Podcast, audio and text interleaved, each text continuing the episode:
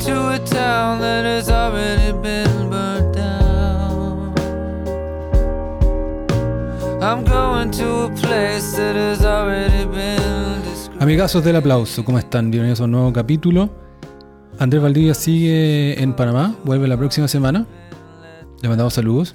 Y hoy me acompaña quien muy asertivamente se autodefinió por ahí como panelista inestable del aplauso, Gianfranco Raglianti. ¿Cómo está Gianfranco? Bien, ¿y tú, Cristóbal? Bien, bien- bienvenido nuevamente. Muchas gracias. Un placer. Estamos en un día invernal, como la cortina de fondo de Rufus Wainwright, y hoy día vamos a hablar de varias cosas, como siempre, pero creo que principalmente vamos a hablar de mm, del enfoque de género en la justicia o algo así, o en la sociedad, un poquito a raíz del- de la condena a Pradenas y ese caso que se supo la semana pasada y que se va a seguir hablando algo más porque la fue condenado, pero la sentencia la dan a fin de mes. La Sí. sentencia O sea, ahí se sabe a cuánto lo van a condenar. a cuántos años de cárcel, claro. Eh, así que bueno, muy en la tónica del aplauso, no le, no le tememos a la muerte.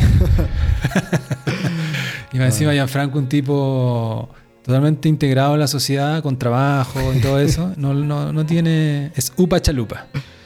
Eh, no hay área donde no... donde haya negado a hablarse, de momento. Ah, Sí, es verdad. Quizás a futuro... Pero- me, ha, me ha traído coletazo igual este podcast. ¿En serio? Sí, pero, pero en realidad por hablar de, de exes o de cosas así, ¿no? Sí, yo creo que por ahí puede ir más la cuestión. Sí, por ahí va. Eh, sí. No, por- Eh, pero también cuestiones positivas. bueno. Sí, sí. o sea, me, me ha traído muchas satisfacciones. Qué este- bueno. Hoy estuviste en el podcast de Hermes el Sabio. Sí, Caché. sí, muy, No muy lo, no lo he escuchado todavía, pero te vi en redes sociales, me dio mucho gusto. bacán. Sí, fue muy, muy entretenida esa conversación. ¿Fuiste a la casa de Hermes? Fui a la casa ¿En de serio? Hermes. Ah, ya. Fui a la Hermes Cueva. Y es como una man cave cinéfila. Eh, es que yo soy muy desordenado, entonces no tengo autoridad ni. No, no, no, pero lo decía como algo negativo, sino como. Pero ¿cachai el concepto de man cave? Sí, sí, sí. No, o no, sea, man cave puede ser. Una sí. man cave puede ser súper ordenada. Sí, o sea, eh, eh, es, Claro. es eso. Y, Ah, y de hecho es un lugar donde a uno como nerd, cinéfilo y lector de cómics igual le dan ganas de estar, ¿cachai? Ah, Como- O sea, es un lugar agradable. Es- Eso, eso quiero decir, como está muy atiborrado de DVDs y cosas así, pero estoy matando la magia de la casa Hermes. A lo mejor Hermes la quiere no, no, porque un tiempo hacía streaming. Es verdad. Sí, desde Ah, el sí, es comedor. como más o menos simple, pero algo se cachaba. Sí, es como, es como se ve. Harto, harto afiche, eh, DVDs. Fuiste a hablar de Charles Manson. Fui a hablar de los crímenes de Manson a propósito de dos libros que leí. Ya. Y un poco por la onda que agarraste con Manson por la pel- peli de Tarantino. Los dos, sí. O sea, Ah. lo, lo comentamos como en el, en el mismo podcast, eh, que ah, entiendo que ahora está en su Patreon nomás, pero pronto se va a hacer público. Eh, los dos mm, caímos en la, como le dice Hermes, la pasta de Manson Claro. de los crímenes de Manson a propósito de eso, de la película de Tarantino, y él también por Mindhunter. Yo vi Mindhunter después, como La con se- la más serie entusiasmo, de la serie de Fincher, diría. Claro. Pero para que la gente la vea. Oye, antes de que se, que se me olvide, eh, hay algunos saludos que ha llegado al- han llegado al, al link a buymeacoffee.com slash el aplauso y mm, los voy a leer la próxima semana cuando vuelva a Valdunga. Eh, así que gracias por su apoyo ahí. Me acuerdo porque dijiste Patreon. Algún día el aplauso debería tener un Patreon, es como lógico. Para el que no cache Patreon, esta plataforma es bien conocida ya. Sí, yo creo que Pero como- para el que no caché Instagram. No, no, pero Patreon no, no- no está conocido como Instagram, pero es como te permite mm, monetizar tus proyectos como podcast, pero un montón de otros, otros también. eh, no solo a través de donaciones como este pequeño link a donarnos un café que tengo, que tenemos, sino como a, por ejemplo, dar un episodio exclusivo, darle cuestiones más exclusivas a tu. Es como, es como, es como OnlyFans De feos. de- de- Hay un rival de Patreon que parece que es bueno igual. Sí. Que se llama Locals. Ah, cacha. Sí. No, no. Es- eso sí que no lo conocía. Entonces ahí Claro. podría haber- ¿Qué opináis de Threads? ¿Te bajaste Threads? No, no me- ni me la bajé, No, bueno. Sí. De hecho, encuentro. Bueno, no he investigado mucho, pero muy superficialmente. Me parece que hay como un voluntarismo que he visto como en los medios de que Threads sea bacán y que funcione. Como que he visto en un artículo de cómo cambiarse a Threads, no sé qué. Y creo que no, que no, no amenaza No, la supremacía de Twitter. no, no todavía. Claro. Y yo creo que prontamente se van a. Bueno, en verdad, no sé, hacer futurología con este tipo de cosas. es-. No, es súper. eh, con la tecnología nunca se sabe. bueno. Sí, po. Nunca se sabe. Pero quizá más adelante en el aplauso podríamos, podríamos dedicarle algo más a, a la rivalidad Musk-Zack. ¿no? Sí, o al ciclo de Musk en Twitter, que creo que, que- que está decantando un poco y, no, ha- y, ha, y ha sido me- mucho mejor de lo que se pintaba. Y, pero bueno, eh, a propósito de redes sociales, eh, comentemos un poquito antes de entrar a nuestro tema principal, el- la polémica de Jonah Hill. Uf, que yo creo que, bueno, depende de cómo se ve, quizá ese sea el tema principal. Claro, pero- se nos podemos ir por las ramas completamente. Eh, Jonah Hill, actor famoso por Superbad, el, el lobo de Wall Street y parte de esta camada de actores amigotes de Judd Apatow. En general, todos de la, de la colonia de Gianfranco en Estados Unidos. Eh, publicó, o sea, se supo, lo acusaron hace la semana pasada, una ex de mm, ser, eh, no sé, abusivo y machista contra ella, eh, publicando inmediatamente ella un screenshot de, un, mensaje en particular donde le ponía reglas. Eh, esta noticia salió en hartos lados, pero para recordarle un poquito, Gianfranco, el screenshot igual era sabroso de Sí, partida porque bueno. es muy directo. Y voy a resumir un Es, poco, es pero directo, pero es cordial también. Eso tiene como... Claro, y, no- y también es, es, es, es un pedacito de una cuestión probablemente más larga. Exacto. Pero, pero un, un pedazo bastante decidor. Pero es bueno decir eso porque no sabemos qué, qué venía atrás, qué siguió después. Sí, po. Pero este screenshot en un mensaje, le, Johnny Hill le dice simple y claro, si necesitas surf- surfear con otros hombres. eh, Todo esto en un listado, ¿no? en un listado. Sí necesitas, dos claro, puntos. si necesitas dos puntos, surfear con otros hombres, eh, inapropiadas amistades con otros hombres sin, sin límites, modelar, poner eh, fotos de ti misma en un bikini, poner fotos sexuales y algo sobre amistades con mujeres de no muy buena fama, parece Sí. una frase más larga. Eh, no soy el, el partner, el partner correcto para ti. Eh, bueno, ya lo estoy leyendo casi entero. Ya está terminando. Si estas cosas lo estoy traduciendo hasta el momento con mi inglés de chonchi, como diría Maldunga. Pero está mejorando. Si estas cosas, o sea, las de la lista, te traen, te llevan a un lugar de felicidad, de apoyo, y no, habla- no habrá mm, ¿Sentimiento? resentimiento. Estas son mis límites para una relación romántica. Mis límites contigo basados en las. en la forma en que estas acciones han dañado nuestra confianza. En el pasado, ¿no? Como que menciona algo, eh, a mí me parece leído como in the past, algo así. Claro, no, al menos está como en- Ah. está redactado como en el pasado, No. claro. Y mm, bueno, sabrosísimo. eh, la reacción idea- eh, inicial mía fue un poco de. Bueno, me carga que te filtren las conversaciones. Sí, eso, o sea, eso es como el, eso es meta, ¿cachai? Como que casi que se, se nos olvida y en la prensa nadie lo comenta ya estas cosas. Pero parte, parte ahí la, la, la canallada. Eh, yo creo, Gianfranco, que no, no- no- no creo que tengamos una, una discrepancia, pero filtrar algo es prácticamente nunca. O sea, como Sí. último recurso, si yo creo que si tú... Como último recurso, pero ¿para qué también? Porque si te creo Jonah Hill fuera un, un soltero, fuera, no sé, eh, DiCaprio, y, y ella tuviera que advertirle a las mujeres de 23, ojo, no se metan con él. No, eh, ni porque- siquiera. No, no, pero, pero, claro. o sea, eso quiero, quiero decir como, no, o sea, estoy de acuerdo, ni siquiera, pero uno podría llegar a entender el objetivo de hacer eso. Pero ahora Jonah Hill está pariendo un hijo, creo, como con su nueva pareja. Eh, entonces no entiendo cuál es el punto Ah, de... no tenía idea de eso. Quizás ahí ¿Qué? Pero que como... Porque de, de hecho le dice también, como espero que ahora que tengas una hija, ¿o ¿no? Como... No, pero... Quizás yo leí ¿a la, te- parte más- la versión más larga del mensaje. Ah, yo estoy leyendo un pantallazo. Sí, pero a ver... Sí, este es el pantallazo que leí siempre, que estaba en Twitter y en otro lado y la gente lo comentaba. O sea, como un, un pantallazo que, que alcanza como una, una story, que alcanza la pantalla Sí. del celular. Lo voy a, voy a Claro. buscar... Pero hoy día que estamos grabando esto, Gianfranco, no estamos grabando esto 11 de julio, la- se llenó de noticias, no alcanzamos a leerlas con detención, de esta ex de Jonah Hill, que se llama Sarah Brady, filtrándole nuevo más conversaciones. Pero esta es la principal. Sí, Entonces- eso, no, eso, eso no está en el pantallazo, pero me parece que está con el comentario que hace ella.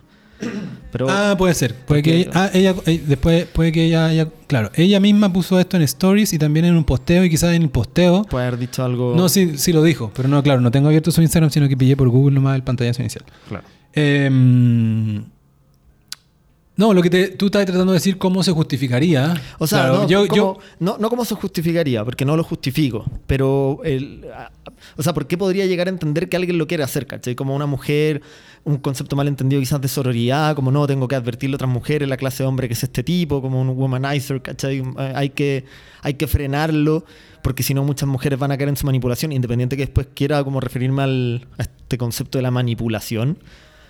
Pero, pero así de la nada, como cuando Jonah Hill está como en otra, pariendo, eh, después de un año después, caché, como no, no, no entiendo, no entiendo el, el- el objetivo de haber filtrado esto.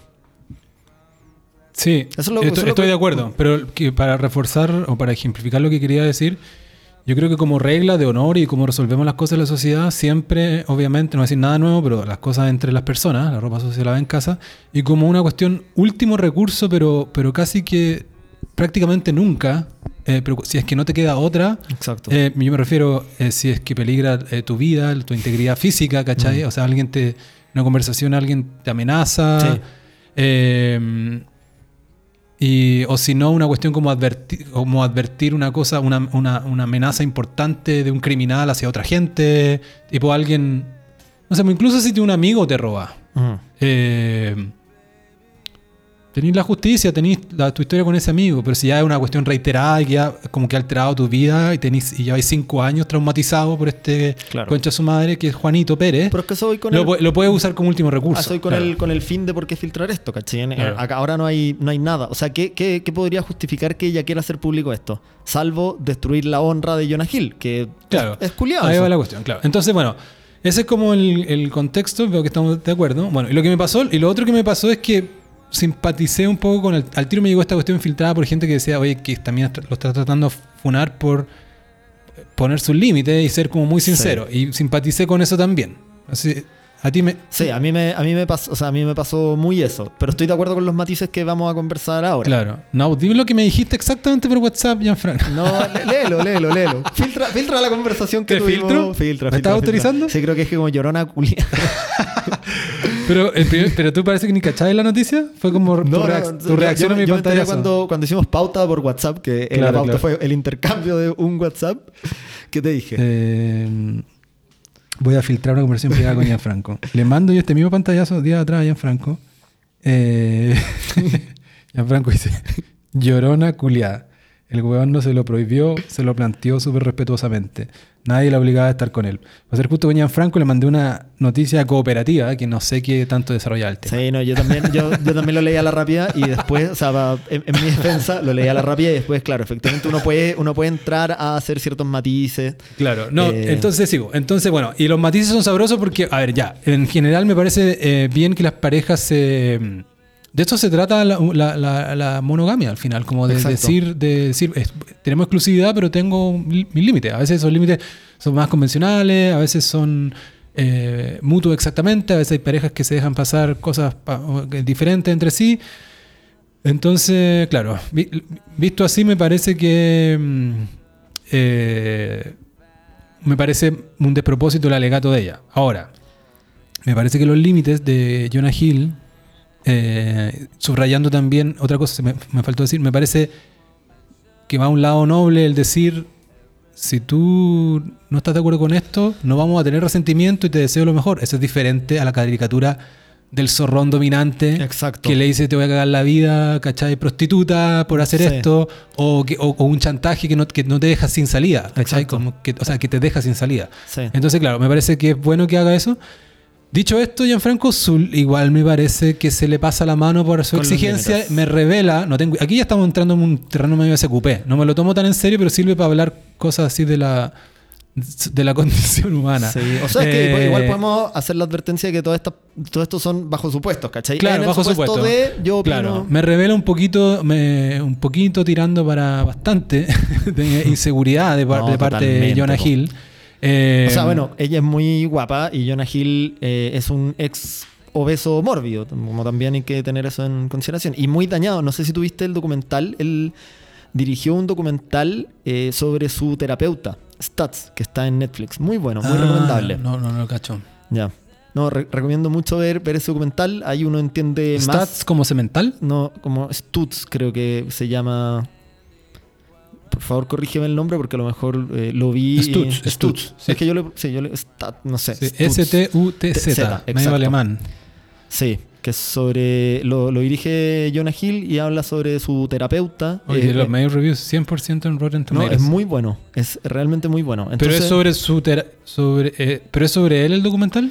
Es sobre el terapeuta, Ah, pero a propósito, o sea, Jonah Hill igual expone ciertas fragilidades que tiene, eh, inseguridades, especialmente con, con su peso, con, con lo que era cuando, cuando niño, lo que explica, eh, no sé, como ex- explica en parte su personalidad. Bueno, yo creo que toda la historia de cualquier persona puede explicar la personalidad de, de- de esa misma persona, pero está ahí sin micrófono, ¿no? Sí, no, es que se nos había pasado, eh, eh, no es menor eso igual de su biografía, de que él iba como, parecía que iba condenado a ser este actor gordito toda su vida, Exacto. como ocurre a algunos, y algunos capitalizan eso, tipo Jack Black, O. Chris Farley. Claro.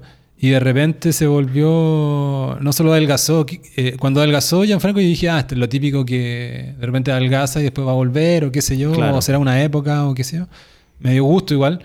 Y de repente se quedó así. Sí, parece. Y también ahora, a raíz de esto, también igual en harto comentario, chis, eh, ¿cómo se dice? Eh, shitposting, igual así Mm. de internet. Mucho bueno diciendo, este bueno es un alfa verdadero, ¿cachai? Como se transformó, pone sus límites y no está dispuesto a como a este nivel de bullshit. Este es el weón de, de los tiempos, no Leonardo DiCaprio, ¿cachai? Ah, no, ¿cachai Eh, eso?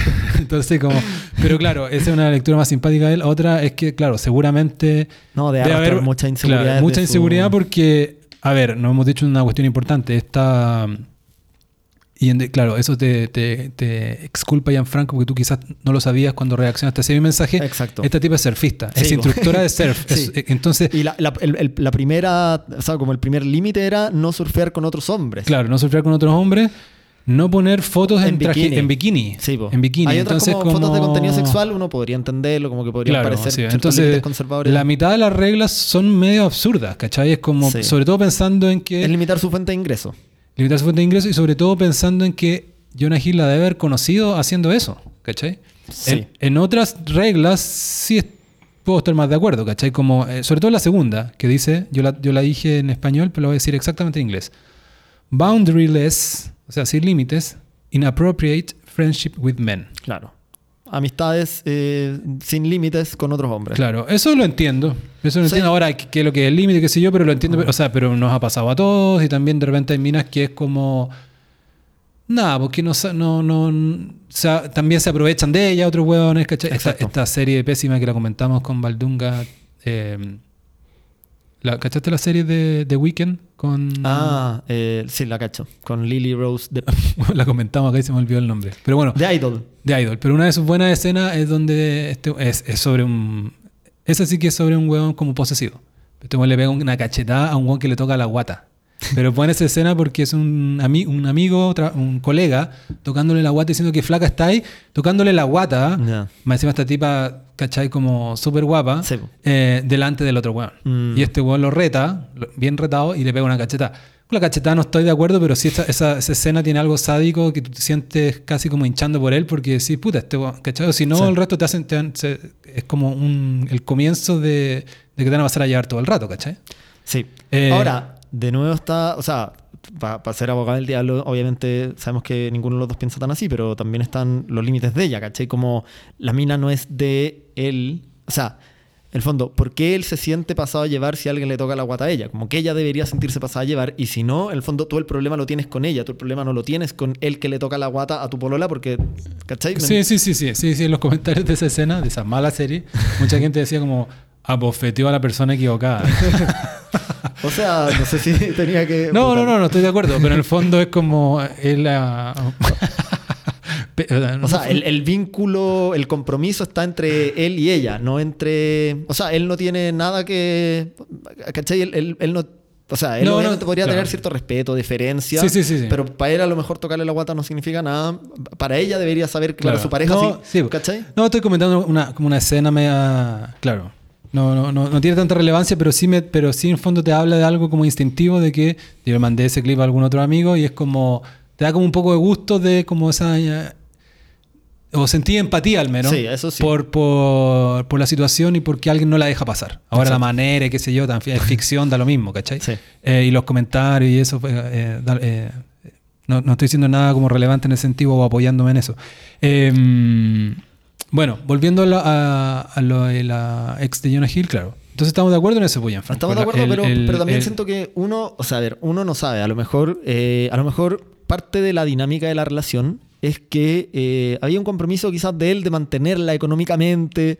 O sea, no sé, creo que, creo que es complejo hablar si, si uno no conoce lo- los términos del acuerdo, ¿cachai? Diste un, sí, diste un gran punto, Juan. Y, y- y se conecta con, entre otras cosas, con lo que decíamos al principio. No se, lle- no se filtran estos mensajes porque no hay contexto. no hay contexto y estás obligando, estás llevando a la otra persona a este terreno. O sea, para defenderse, este weón tendría que filtrar Otros. otros. Sí, Entonces, en el fondo, toda historia, y en esto está lleno de ejemplos, el mundo eh, tiene dos caras, weón. Sí, y a veces una cara te parece a que, que, que te estás mostrando un pedacito del puzzle que es tan fuerte que tú decides Exacto. como, aunque me muestren el contexto, esto no, pero al final te muestran el contexto y puede, o no puede, Exacto. pero puede cambiar.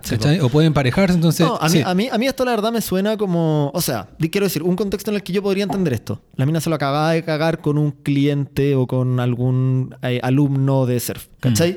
Y están, ella le pidió, oye, volvamos, volvamos. Dijo, Bueno, si queréis tener una relación, mira, estos son mis límites, ¿cachai?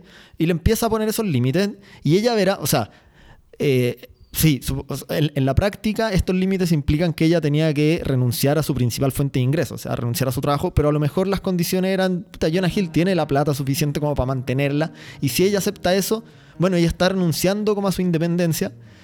Y ahí como que quiero detenerme también en lo de la manipulación que hablábamos porque siento que es muy fácil y muy cómodo de, para ciertas personas, uno, victimizarse y dos, acusar que fueron manipuladas. Pero, bueno, siento que acusar que te están manipulando revela como una falta de agencia propia, ¿cachai? Como, o sea, estás humillándote tú mismo al decir, me tal persona me manipuló. Ent- Entiendo que obviamente tu jefe puede hacerlo, personas que tienen como cierta disparidad de poder. Pero en este caso, un, una- un prospecto de pareja, ya, Jonah Hill puede ser todo lo famoso que queráis, todo lo millonario que queráis, pero ninguna mina está obligada a estar con él, ni tampoco un guan tan irresistible como para que, no sé, o sea, ella me imagino que también debe tener una situación más o menos buena, por algo Jonah Hill llegó a conocerla, un contexto en el que, en el que él se rodeó con ella. Claro. Yo me paso el rollo, Entonces- Franco, que Jonah Hill, bueno, no lo dijimos, pero era como un poco obvio. Pasó de ser gordito Sí. a ser flaco y también medio tarde en la vida le deben haber dado bola a este tipo de minas. Exacto. No es, no es una modelo Victoria's Secret, pero una No, pero mina sí, es que- muy- que de la época de Super Bad, no te lo imaginabas ni por si acaso, ¿cachai? Con No, ella. exacto. Sí, pues entonces por, por eso digo como, no, no sé, o sea, ella, eh, o sea, es muy cómodo para ella y para y pa muchas mujeres o u hombres también en realidad alegar que, los, que fueron manipulados. Pero, pero siento que eso es como de una comodidad y de una irresponsabilidad como con uno mismo brutal, ¿cachai? Es como, ¿dónde está tu responsabilidad en tú poner tus límites? Pues si te dejáis manipular así, o sea, Claro. ¿qué poder tiene otra persona cualquiera sobre ti que es capaz de manipularte, ¿cachai? O sea, en una relación igual a... Mm, estoy pensando igual, ¿no? de, de- en, en voz alta. En una relación la- la- el principal chantaje igual es dejar. Y, eh, Sí. Quizás eh, chantaje no es la mejor palabra para No, todos los casos. Chantaje emocional, entre comillas. Claro, porque también no. tú puedes decir, em, no sé, porque esta es mi religión y yo no... Si tú, ¿cachai? Vas a ir a pro- protestas contra los musulmanes, yo soy musulmán, Mm. esto no puede seguir. Eso, claro, eso no es un chantaje. no le pondría chantaje porque es más entendible. Chantaje suena como más winner. Y yo creo que lo de Jonah Hill, ah, bajo alguna interpretación, igual podría entenderlo como chantaje, por lo que hemos dicho. Pero me cagaste Sí. con, con decir de que, no sab- de que el contexto es súper importante y de que, de que quizás de, de dónde venían. O quizás sea, de dónde sí. venía. Pero, sí, pero no, en- entiendo tu punto, pero también, o sea, creo que en- una relación hay, hay dos agendas contrapuestas, ¿cachai? Como cada, suena súper frío plantearlo así, pero cada parte tiene un interés distinto. A lo mejor una parte tiene un interés más de compañía, otra parte tiene un interés más sexual. Idealmente los dos buscan lo mismo, pero también puede ser que en el transcurso de la relación esos intereses vayan cambiando, ¿cachai? Y, puede ser que en el transcurso de la relación él se haya dado cuenta que, que quiere algo distinto. Entonces sí, es muy, es muy dañino eh, en el fondo como armar una relación, generar expectativas al respecto eh, con, con un, bajo un cierto marco de acuerdo y cambiar ese marco en la mitad. Estoy de acuerdo que eso es mala onda. O sea, Mm. si es que esto viene de la... Si es que empezaron y ella eh, tenía sus clases y de repente como que hay una Gil al año de relación, no sé, le bajó la inseguridad y dijo, "Sé que yo no puedo con esto, estos son mis límites, lo encuentro mala onda. Pero probablemente no tan mala onda como haber filtrado el mensaje, ¿cachai? O sea, es como, ya, la mina lo va a tener que patear, va a sufrir y quedará entre ellos el daño que él le causó por este cambio de paradigmas, ¿cachai? Pero pero no pero, pero siento que el daño Claro. que ella le está haciendo a él, especialmente en este contexto y donde eh, probablemente le va a tirar a mucha gente en contra, como gente que no es capaz de, de hacer el análisis completo, de darle un par de vueltas más, eh, al final lo de ella siento que es mucho peor. O sea, y siento que ahí viene, viene como una venganza. O sea, si Jonah Hill le hizo daño por cambiar esto, por, por cambiar las condiciones de la relación en la mitad, creo que igual ese daño probablemente no es tan comparable como el daño que ella le quiere hacer. Eso es lo que me parece como muy mala leche. Hay una lectura que yo comparto, pero mucha gente considera inocente, que sería decir de que igual esto hay una, quizás había aquí una solución intermedia, si lo hubiesen conversado más o incluso haberse Sí. asesorado con un terapeuta, Claro. de más confianza nomás, y de, de- de decir, bueno, nosotros vamos a tener nuestra relación, vamos a ser fieles y monógamos, eh, y vamos a comprometernos en eso. Eh, por lo tanto, entonces, si tú realmente crees en eso, medio que por consecuencia, casi Mm. que automáticamente, según yo, debería po- preocuparte poco si está buena ser fea con otros hueones. ¿cachai? No, claro, y ese, ese es un buen punto, porque yo siento, o sea, estos límites claramente, o sea, me parecería muy raro que a Jonah Hill lo que efectivamente le molesta es esta lista de cosas. O sea, lo que él está haciendo es tirar el tejo pasado como para evitar que estas cosas deriven ser, en claro. otra weá, ¿cachai? Eh, entonces, claro, probablemente faltó comunicación también y faltó confianza. eh, la lectura que estamos haciendo nosotros, como si los conociéramos, pero probablemente faltó comunicación y faltó confianza como para que ella le contrapreguntara, ya, pero ¿qué es realmente lo que a ti te angustia, lo que a ti te inseguriza? Que creo que es como una pregunta genuina que hay que tratar de hacer en parejas, como ver cuál es la, la conducta Claro. propia que está generando inseguridad en la otra persona para, para atacar eso, ¿cachai? No atacar como el, el medio o lo que viene antes, como el, el precursor, ¿cachai? Claro. Y sabes que al final todo se trata de, de grados. Como que en esto no hay gente. Yo creo que todos tienen su límite. Incluso los, las parejas, los, pensemos en los hombres, Gianfranco. Dale. Las parejas, pongámonos en el lugar de Jonah Hill y otras situaciones similares. Eh, piensa alguien contrario a Jonah Hill, que hoy día lo podría estar criticando en otro podcast, ¿cachai? Mm. Como, ah, completamente. Alguien que está Sí. completamente crítico hacia él. Con- Inseguro, quiere ser dominante, está lleno, la- la- la- hay un placer sádico en la dominación, está lleno de, de- de- de casos, ¿cachai? Autoritario, quiere subyugar a su pareja. Eh, déjala que sea libre y que postee lo que quiera, ¿cachai? Y eh, eh, confía en ella. Basa en su relación la confianza. Bueno, esa, esa persona hipotética igual tiene sus límites si tú lo empezás a testear, pues, bueno. No, seguro. ¿Cachai? Tú, tú decís, porque claro, así fotos con bikini ya, pero ya, pero si están fotos en pelota.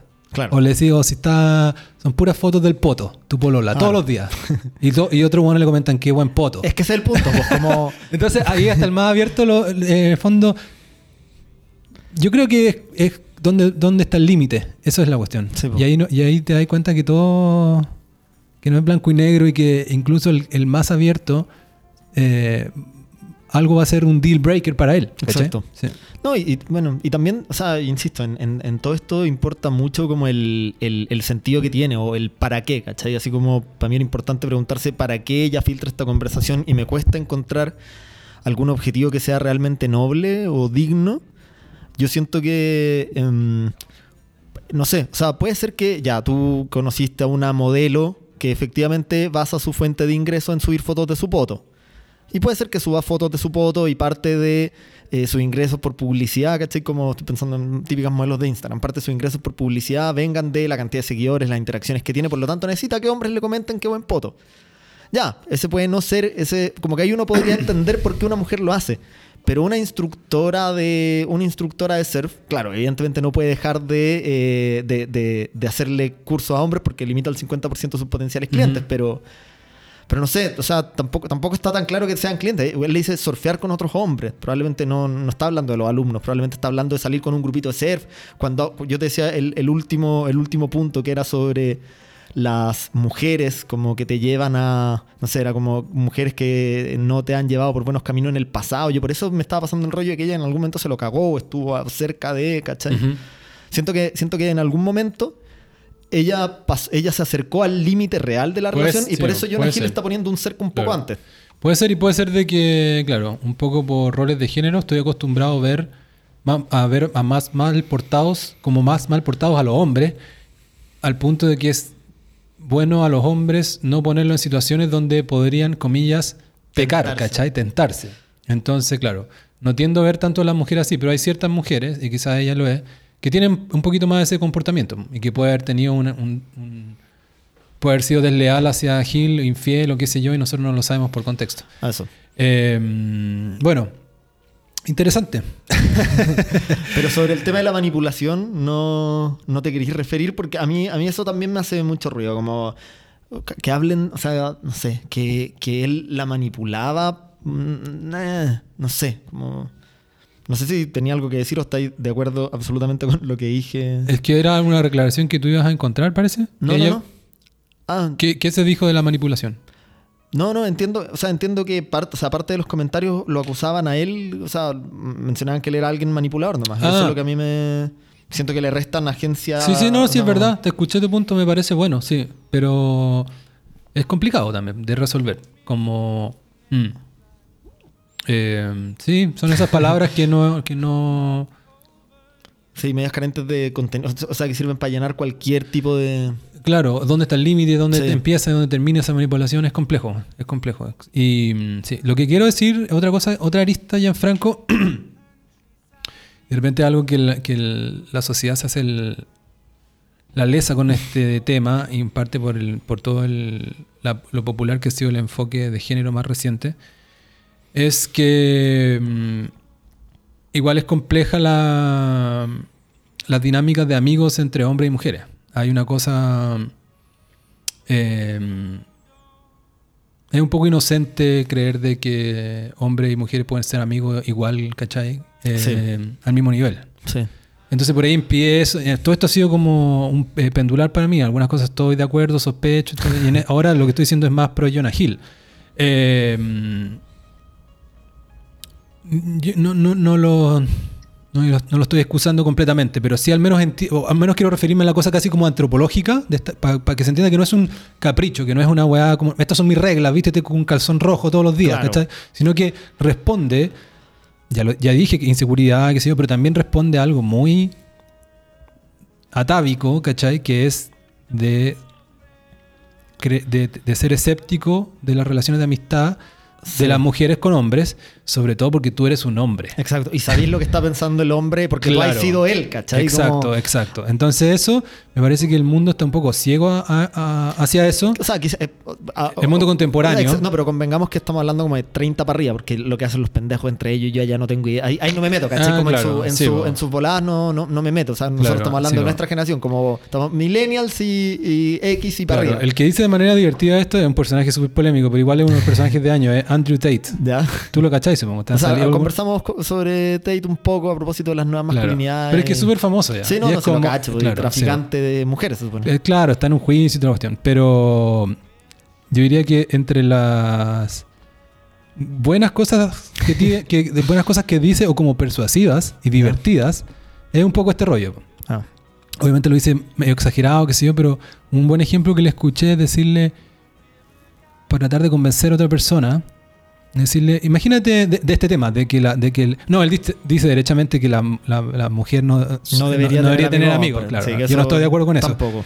Claro, pero, en e- pero para argumen- argumentando en esa línea dice, imagínate que tu mamá te dije- se juntara con a bunch of dudes, te dijera, no, el jueves voy a salir con Michael y el sábado con Kyle y el y- y- y- tú estás escuchando la weá y, a mí me hace sentido, pues como empezar a decir como, weón, qué chucha, esos no son amigos, ¿cachai?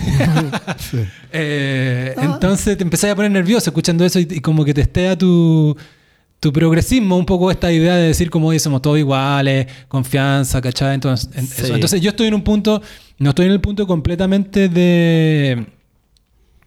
De, de creer de que... Todo hombre un potencial. Claro, pero sí comparto cierta... Bueno, ya lo dije, ser escéptico, ser escéptico. Y eso lo puedes materializar a un nivel de regla eh, casi fundamentalista y media, no sé, como más alineado con el mundo islámico, como lo, como lo que decía Andrew Tate, ¿cachai? Como, no, Claro. no amigo hombre, ninguno. Eh, o, Bueno, o lo eh, podrías eh, materializar de, de una manera más, ¿cachai? Como... Bueno, el judaísmo entiendo que puedo estar, puedo estar equivocado, no, no soy ortodoxo y, pero, o sea, pese a que tengo amigos ortodoxos, como no, no, no me he metido en las reglas ortodoxas hace tiempo. Pero entiendo que eh, no, no, no, no no pueden eh, quedarse solos un hombre y una mujer casada. O sea, a menos que sean pareja entre ellos. Pero entonces, no sé, pues si por ejemplo un rabino tiene que aconsejar a una mujer, Claro. idealmente que haya alguien más en, en- quizás no en, no, en- no, en no, en- no pre- no presente ahí mismo escuchando la conversación, porque probablemente tenga que dar consejos privados, pero alguien por ahí cerca, ¿cachai? Como eh, ese, ese tipo de límites. Porque en el fondo el judaísmo también, y por eso también me acordaba de lo de Jenna Hill, el judaísmo también propone muchos cercos, ¿cachai? Como, la, la, pa- para darte un ejemplo, la prohibición de la, de la kashrut o las reglas alimentarias es no mezclar carne con leche. Pero hay muchas reglas que los rabinos pusieron como no mezclar pollo con leche, no porque no se puede el pollo con leche, sino que porque alguien te puede ir mezclando pollo con leche y decir, ah, se puede pollo con leche, entonces se puede carne con leche, y entonces ponen como el cerco bastante antes de la, de la prohibición. en sí Entiendo. Creo que, o sea, Sí.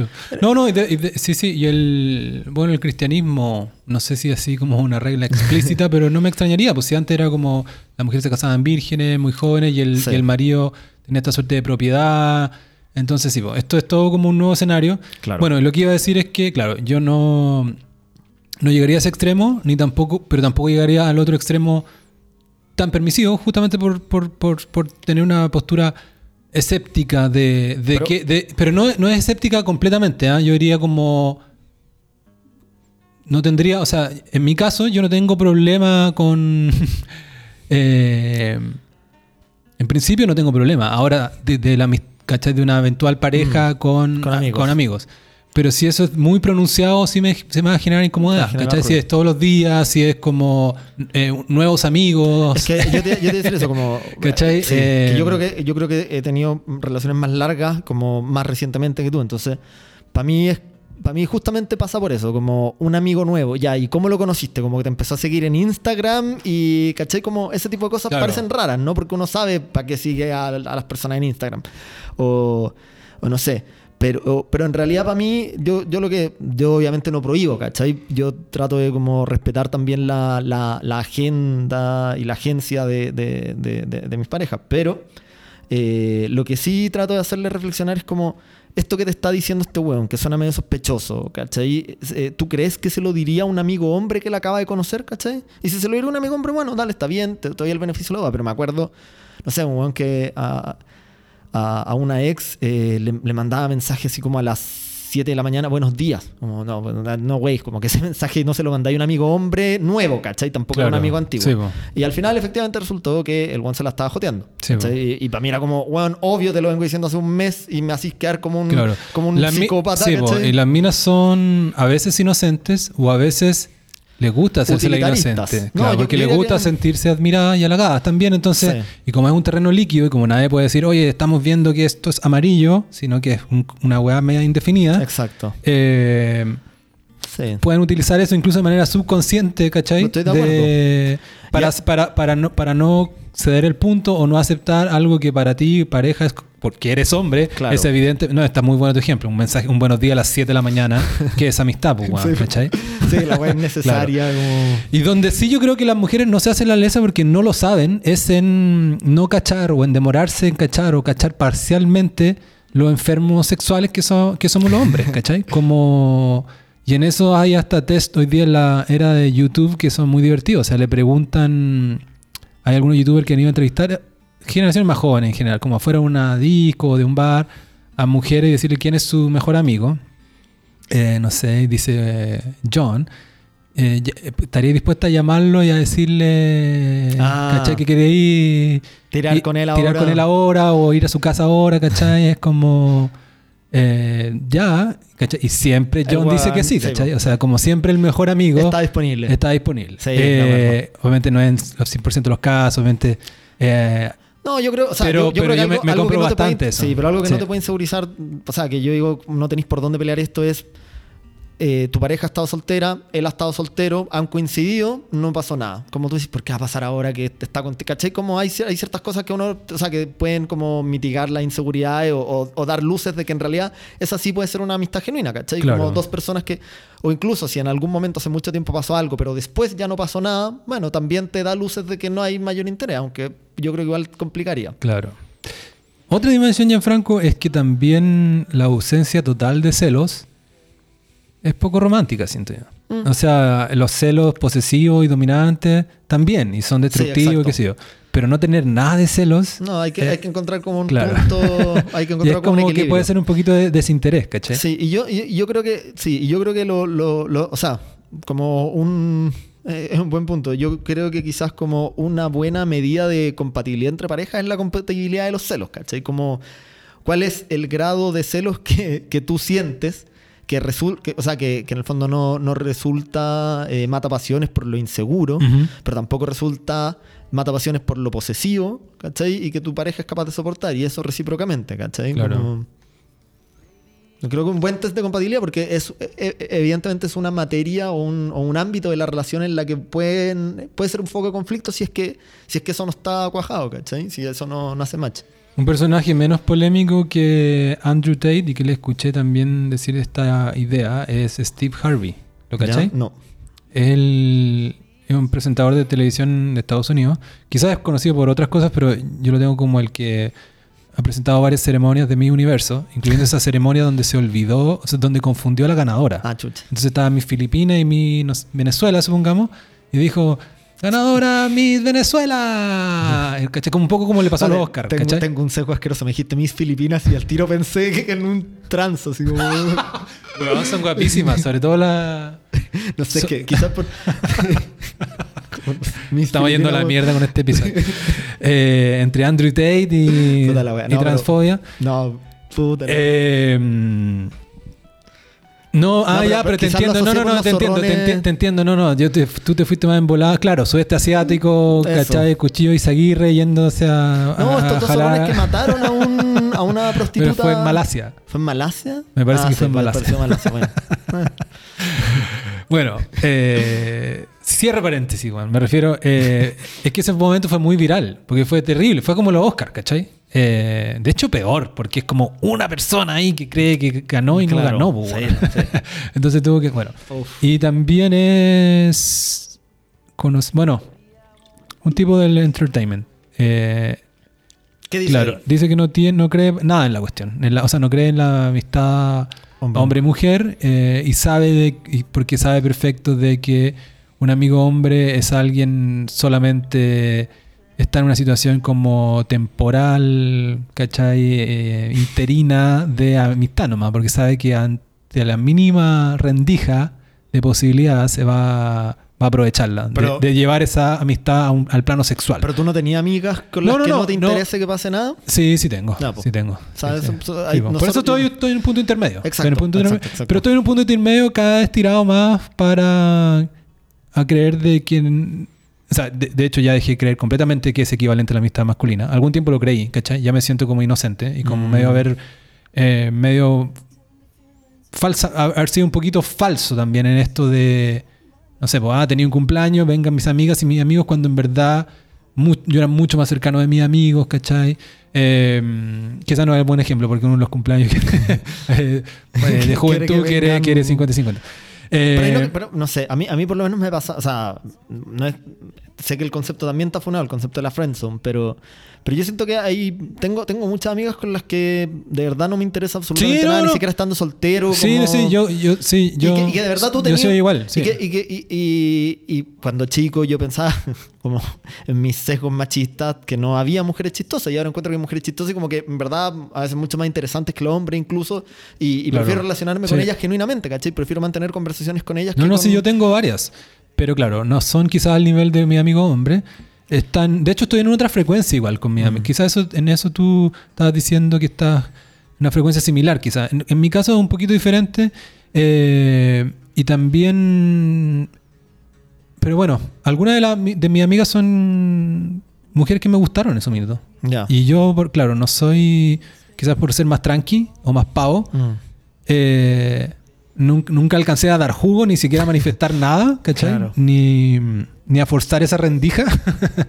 y, y se transformó en otra cosa. Mm. Y ta- eso también tiene su ventaja también, porque desmitificáis a la gente. De repente era alguien que te gustaba y de repente es como... Ahora ni te Sí, gusta, ¿cachai? Te sí. transformó como en una, una amistad, Un ¿no? amigo. Y, mm, sí, y lo otro es que medio que ya no me hago tantas amistades nuevas. Entonces, Es que eso te iba a decir. claro. como- Pero yo, ¿cachai? Pero, pero incluso soltero, como hacerse una amistad, ¿cachai? Como, ah, seamos amigos, ¿cachai? Como lo encuentro un poco raro. Como ir a tomarse a alguien, un trago con alguien por primera vez, una mujer, por amistad. No. Tendría que ser una colega, una cosa así, como un poco, un poco O así, sea, ¿cachai? es que no, ¿Cachai? Claro. definitivamente tiene que haber algún... est- Claro. Estoy, estoy pensando como en amigas nuevas, ¿cachai? Como amigas nuevas que, que- que me he hecho a propósito de... Pero sí, es como... o- porque eso, eso quería decirte como a propósito de, de quizás la diferencia que tenemos. Probablemente... O sea, yo... eh, em- empecé como a salir muy tarde, como más, más, más viejo, entonces ya como que manifestaba al tiro mi intención, ¿cachai? O sea, est- está como claro quién, quién, puede- quién, quién va para amiga. Y en general las amigas pasa que uno las conoce en algún contexto forzado, ¿cachai? Es como, o la conociste... Eh, el trabajo es mucha el fuente de- trabajo, de, amistades cursos, que- cursos claro. que hacís, ¿cachai? Como... eh, Sí, el trabajo es un buen ejemplo. De hecho, tengo buenas amigas de... Yo no he trabajado mucho fijo como con compañeros en general, hombres y mujeres, pero el, el par de veces que he trabajado he quedado con algunas amigas, ¿sí? Y... mm, Sí, porque es una buena fuente de, para conocer gente con la que inevitablemente te empezás a re- relacionar, incluso si no diste un paso para nada, ¿cachai? Es como... Claro, se vuelve... Bueno, el trabajo también es una fuente de apareamiento en general Sí, y romance y qué sé yo, al mismo tiempo, pero bueno, eh, sí. em, Pero por ejemplo, o sea, pero, o sea, yo sí defendería que, por ejemplo, en un carrete uno a veces conoce a un weón con el que tenéis cierta afinidad. Y, te, y te- como que te dan ganas de ser amigo ese weón y, y- y eso yo creo que también puede pasar con algunas mujeres. Pero, pero sí creo que uno manifiesta como la weá al tiro, ¿cachai? O sea, eh, como si, o sea, si yo conozco en un carrete una mina y me interesa, como que la primera weá es le invito a salir y le invito a tomarse algo. O sea, como manifestando la weá, no es como. Encuentro. Aparte que. Y, y porque esta me la han hecho, ¿cachai? A propósito de, de estos weones que como que se hacen los amigos al principio, yo encuentro que es canalla como tratar de hacerse la... Porque sé lo que provocan las mujeres, ¿cachai? Como hay muchas mujeres que Sí, no, no, ven no. esto y se sienten... No, no, es, una, es, es ser una rata, pu. Sí, po. Claro, Es- es un esa, bajo. asquerosa. Claro, ya, estamos, ya, claro, estamos de acuerdo. Odiamos a esos. Como- Sí, po. pero, pero El sí, que po. trata de entrar por, el que trata de entrar por la amistad con un segundo interés, Sí, ese, sí, ese, ese es el weón que caga la amistad hombre-mujer, pues weón, porque si ese weón no existiera, Exacto, como que todos seríamos más confi- y weón, obvio, juntos. Pero bueno, hay un Ahora- canalla culia. Sí, po. Yo, pero yo creo que alguna vez debo haber sido así. ¿Cachai? De, de- no, no, pero no, no, que. O sea. No, No, pues tú no, no, tra- tú no, traes por la amistad, pues, No, no, no, pero, pero, pero sí, es una estrategia, es una estrategia muy beta, baja. muy baja. Es una estrategia de alguna gente, ¿cachai? Entonces Sí. yo quizá alguna vez la hice. No, No, bueno, no puedo, sí, no puedo- hay- pero, pero lo que no quiere decir que la condeno completamente. Como, o, sea, lo- o sea, te dije rata, ¿cachai? Pero quizás fui, ¿cachai? Sí, Ratoncito. todos fuimos rata en algún momento. Fui, fui- fui un poquito hámster en un par de ocasiones hace un, hace, hace un par de décadas. no, pero sí, por, no, pues es rata porque carece de honor, carece de ser, o sea, carece de ser frontal y decir me gusta, o por último dar las buenas señales, salgamos Exacto. como, a- ¿cachai? Coqueteo, Eso. estar dispuesto, todo eso es ser directo y tiene un honor porque tú pones, te pones en riesgo también, pues estás dispuesto a que te rechacen. eh, esto otro, claro. Eso, ya- está- está en ese limbo Claro, sí, como- po. sí, pues sabes que caleta de casos de abusos, de sobre todo de la gente un poquito más de, no quiero po- politizar esto, pero como en el mundo, no sé, más progre, cuando reventó el Me Too, Ah, sí. había mucho como Aliade. aliade, periodista de la revista Vice y no sé qué, o de, ¿cachai? De, de- que eran hueones así amigos que la hueona se curaba y aprovechaban, ¿cachai? Sí. Así es. Eh, entonces había como, sí, como un... em, eh, bueno, aquí le decimos por si la pongo también. Pues Sí, eso, son por si la pongo, Friendson, claro, tiene, tiene que ver con eso, se cruzan todos esos conceptos. Bueno, Está- Nor- Nora Ephron no creía, siendo todo lo feminista que era, por lo menos su película más conocida que guionizó, que es ¿Zac Efron, conoce- tú? No, no, Ah, Nora, Nora Ephron. sí. Es que no te escuché Zac bien. Efron, No, no, quedé pésimo, pero me encanta esa película y Nora Cuando, Ephron. claro, cuando Harry Nora conoció a Ephron. Sally, la tesis Claro. es que no existe la amistad hombre-mujer, pues. Eh, Sí, con sí, todo po. lo feminista que Claro, ella y... claro. Pero por es eso buena, buenísima esa película porque... Sí. de repente la, la podría revisitar. Que, que con Baldunga empezamos a hacer como un cine club. Podría venir Ah, alguna bueno, vez también. Feliz. En unos capítulos hacia atrás pusimos con, pero le pusimos el pie forzado de mm, películas más masculinas. Ya. Pero eso puede ser también. Cuando Harry conoció a Sally, Sí. yo... no, yo- pero me encanta. Es- y aparte es como la película más Woody Allen que no que hizo no hizo Woody Woody Allen. Yo, yo hace poco me vi, vi como un, un ciclo medio forzado de Nora Ephron. Vi hay un documental muy bueno, muy recomendado que se llama Everything is Copy o. Everything is a Co- no creo que es Everything is Copy de Nora Ephron, que es como una frase que dice ella, como las peores tragedias que te pasan en tu día, úsalas, ¿cachai? Por eso todo es una copia, como escribe sobre cosas que te pasen, copia la cara de raja. Y esto a propósito de eh, Heartburn. Heartburn. claro, que Buenísima. fue muy buena. Sí, Y pues ella la- hizo el guion. Exacto. Sí. Y la Y novela, ¿o no? eh, sí, Claro. se acabó el pastel, le pusieron a la novela que me la acabo de comprar en Buenos Aires. Claro. Eh, y esa, esa, esa, esa película cuenta su historia con uno de los dos periodistas de el, que destapó el caso Watergate. claro. No me acuerdo el, el nombre, pero era el que interpretaba a Dustin Hoffman, ¿no? Woodward puede ser o no sé. Sí, Bob Woodward. Sí. Ya, perfecto, claro. Que cuenta esa historia. Entonces me vi Everything is Copy, me vi Heartburn, vi eh, Todos los hombres del presidente Sí. y vi la que hizo Spielberg, que se supone que es como precuela de Todos los hombres del presidente. ¿La cachai? No. Con Pero ¿por qué, Streep. ¿por qué mezclaste todos los hombres del No, presidente? porque, porque, o sea, Ah, porque Nora links fue como. Nora, Claro, claro. Nora Ephron, Nora Ephron, después el, el ex de Nora Ephron para saber de quién estaba hablando, en, para saber a quién interpretaba Jack Nicholson y después como la, la precuela que viene antes. Claro. Oye, ¿sabes que todo? Bueno, Y me acordé Para- por tu ciclo de cine porque eso fue un autociclo de cine que me di yo con esas cuatro películas. No, no, pero bueno, partimos, hicimos un par de películas. Eh, Beautiful Girls y The Searchers. Perfecto. Y. Más corazón que odio, que es de las favoritas. Invitaron a Héctor Soto para ese No, capítulo. no, no, Es, eso es- no. es la película favorita de Sí, no, lo Héctor. dijimos. Y de, Ascanio Caballo también la han puesto, pero no nos gustó. O sea, yo la había visto, pero la volví a ver y tampoco me. ¿En serio? ¿No engancharon? a Valdunga le cargó casi. Ah, chucha. Claro. Ah, Pero igual la idea es. Vamos a hacer uno eh, pronto, pero quizás hasta puedo anunciarlo en el próximo capítulo con Valdunga, porque avisamos una semana antes, no sé. Y la idea es hacer quizás una más clásica antigua, usando un ranking que después te puedo mandar que, que de un sitio que más o menos hizo como unas 100 películas esenciales para hombres. Igual es un poco hueón el concepto, pero al final igual, pero igual hay algo, hay algo también. Sí. Se puede hacer algo en eso. Entonces, las, las más clásicas las sacamos de ahí y la otra un poquito más nueva La- se nos ocurre a nosotros. Ya, y probablemente una de las en, en- en el- un- entre, el, entre el par que vamos a decir va a estar entre copas, porque sal- ya salió muchas Perfecto. veces y alguien nos comentó algo por ahí también, sí. Eh, oye, Gianfranco, en, como en muchos temas, creemos eh, pa- que para el otro lado corre, lo, corre algo parecido. Y me acordé de. mm, O sea, nosotros estamos hablando de todo esto porque somos hombres, ¿cachai? Exacto. Pero el otro lado también, la mujer, también puede sospechar de, tus, de, tu- de, de tus amigas, de tus amigas. Del interés oculto Claro. de tus amigas. Y me acordé de una historia. Solo que, solo que las mujeres, bueno, siento yo, no sé, por lo menos según mi experiencia, por lo menos todas las mujeres con las que ha pasado algo, la carga de hacer algo, o sea, excepto mujeres que derechamente no me interesan, que me han buscado así abiertamente, pero la mayor parte de las mujeres con las que yo, que yo he estado interesado y con las que ha pasado algo, yo he tenido que dar el primer paso, como romper esa cuestión, ¿cachai? Entonces siento que, no, no, es- no- insisto, no es una cuestión biológica, tiene que ver con cómo, cómo estamos criados, cuáles son nuestros referentes, pero sí siento que es más difícil que una mujer eh, se te tire, ¿cachai? O, o en el fondo Sí, sí, sí. rompa como la barrera de la amistad Claro. si tú no dais señales en ese sentido. Y por lo que decíamos también. O sea, lo que le decía yo, que el hombre es más, en promedio, mucho más caliente. Más, más, o está más enfermo por el sexo, ¿cachai? Que la mujer. Ahí, no sé, en ¿no? promedio, Pero sí, en diría que promedio, sí, yo. Yo diría que sí. O sea, Oye, no bueno, sé. me lo- lo acordé, más pero tengo un ejemplo de esto, Dale. de una mujer con este problema. Me acordé, yo estaba haciendo mi práctica en la revista Capital, el año del pico, y, y de repente una colega, que era muy piola, no era alguien que, que hablara todas las cosas de su vida, dice que su marido le cuenta de que una Colega, amiga ¿eh? le mandó de regalo un libro. Ya. Y que era ese libro. Probablemente no me acuerdo exactamente los detalles, pero supongamos que era una amiga tipo una colega. Sí, sí, cacho. ¿cachai? De haberse como bajo instinto. Pero que Así. no, pero, pero que era algo ya del mundo de él que ella no manejaba. No Sí. era una tipa que iba a comer a la casa, era No, como claro, una, era una amiga de él, Era una amiga de la pareja. Mm. la María de la pega o de algún un círculo de él. Y le manda regalo por cumpleaños o algo así. El Tao del Amor. Ah, que No, ya, pues. Entonces me acuerdo que esta colega diciendo, ¿no encuentras como que mucho?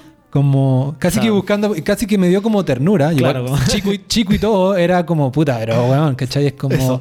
completamente fuera de límite. como- Amiga, date cuenta. claro, muy amiga, date cuenta. Entonces, sí, pues a las mujeres también les pasa. Y también me parece bien. Me parece bien que pongan sus límites. Totalmente. Y que discutan sus límites, ¿cachai? Y que se hagan respetar también, ¿cachai? Obvio. Como. Sí. Em, No, y por, y por eso te digo, o sea, como, no sé, yo para el último corto que hice eh, necesitaba... cortometraje, Gianfranco es, realizador. cortometraje. No, no lo olvidemos. Claro, Aparte de abogado. Necesitaba una, una actriz que mandara, o sea, que le mandara al protagonista fotos sugerentes, ¿cachai? No, no mostrando, pero sí fotos. Entonces necesitaba una, una actriz en Baby Doll sacarle unas fotos, ¿cachai? Y obviamente a mi pareja le provocó inseguridades. Eh, y, y- y- ahí estoy de acuerdo con, o sea, como ya cerrando el tema anterior, como lo que hablábamos de la confianza y la comunicación, creo que uno puede llegar, o sea, yo puedo entender que a ella le provoque inseguridades, eh, que yo me encierre en la pieza con una actriz a sacarle fotos mientras ella está como en un baby doll. Roman Polanski. Así, así- así- así partió. No, Woody Allen, weón. Eh, con Sun Ji encontraron las fotos. Eh, pero, pero también creo que hay, hay formas de llegar a algún acuerdo, ¿cachai? Como, bueno, quédate tú en la casa. ¿O qué prefieres? ¿Estar en la casa no estar? Te muestro las fotos después. Eh, aparte, las fotos las saqué con su teléfono que tenía mejor resolución. Entonces era como que después ya tenía todas las fotos, toda la sesión de fotos en su teléfono. Pero. No, pero- sí.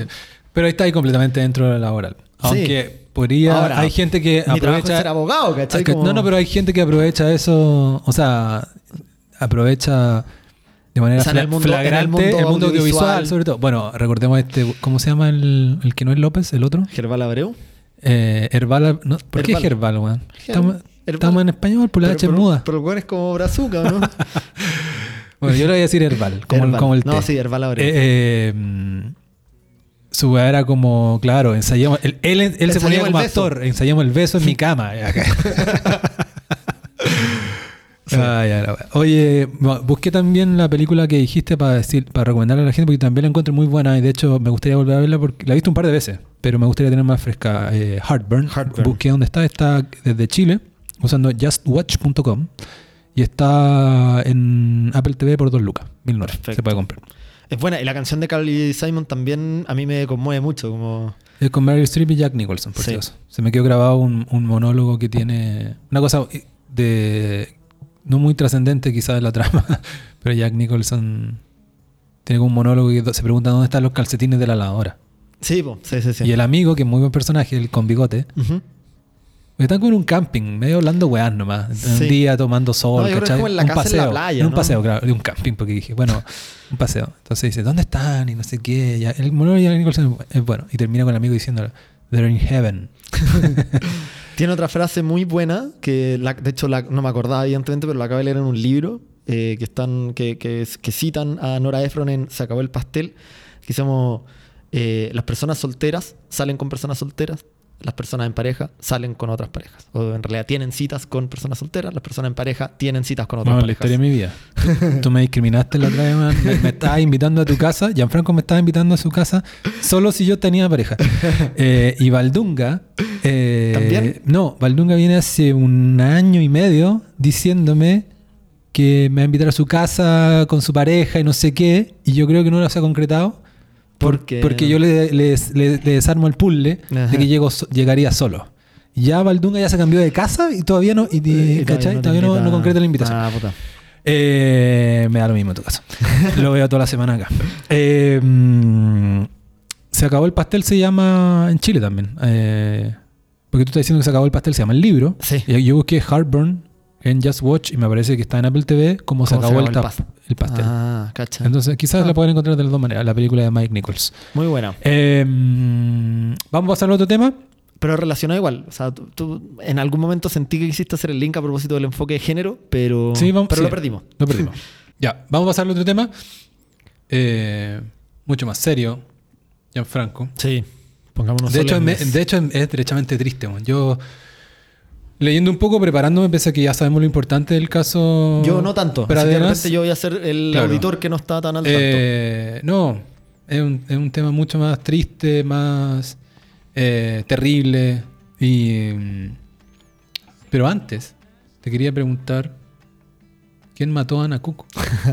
no, de verdad, se me había Ah, olvidado. Te iba a preguntar. Es que todavía no termina. Ah, todavía no termina. No, todavía no ah, es que la última vez que Gianfranco había estado acá, estuvimos cada uno pelando o, o criticando un podcast nacional y Ya hablamos de quién mató a Ana Cook. Pero sí, pensé que, pero pensé sí que me ha- iba a cantar la respuesta. Pero sí ha traído más coletazos, pues, como funas. eh, Sí, algo he cachado, no, no, no ha sido tan bien recibido. Sí. Pero sí.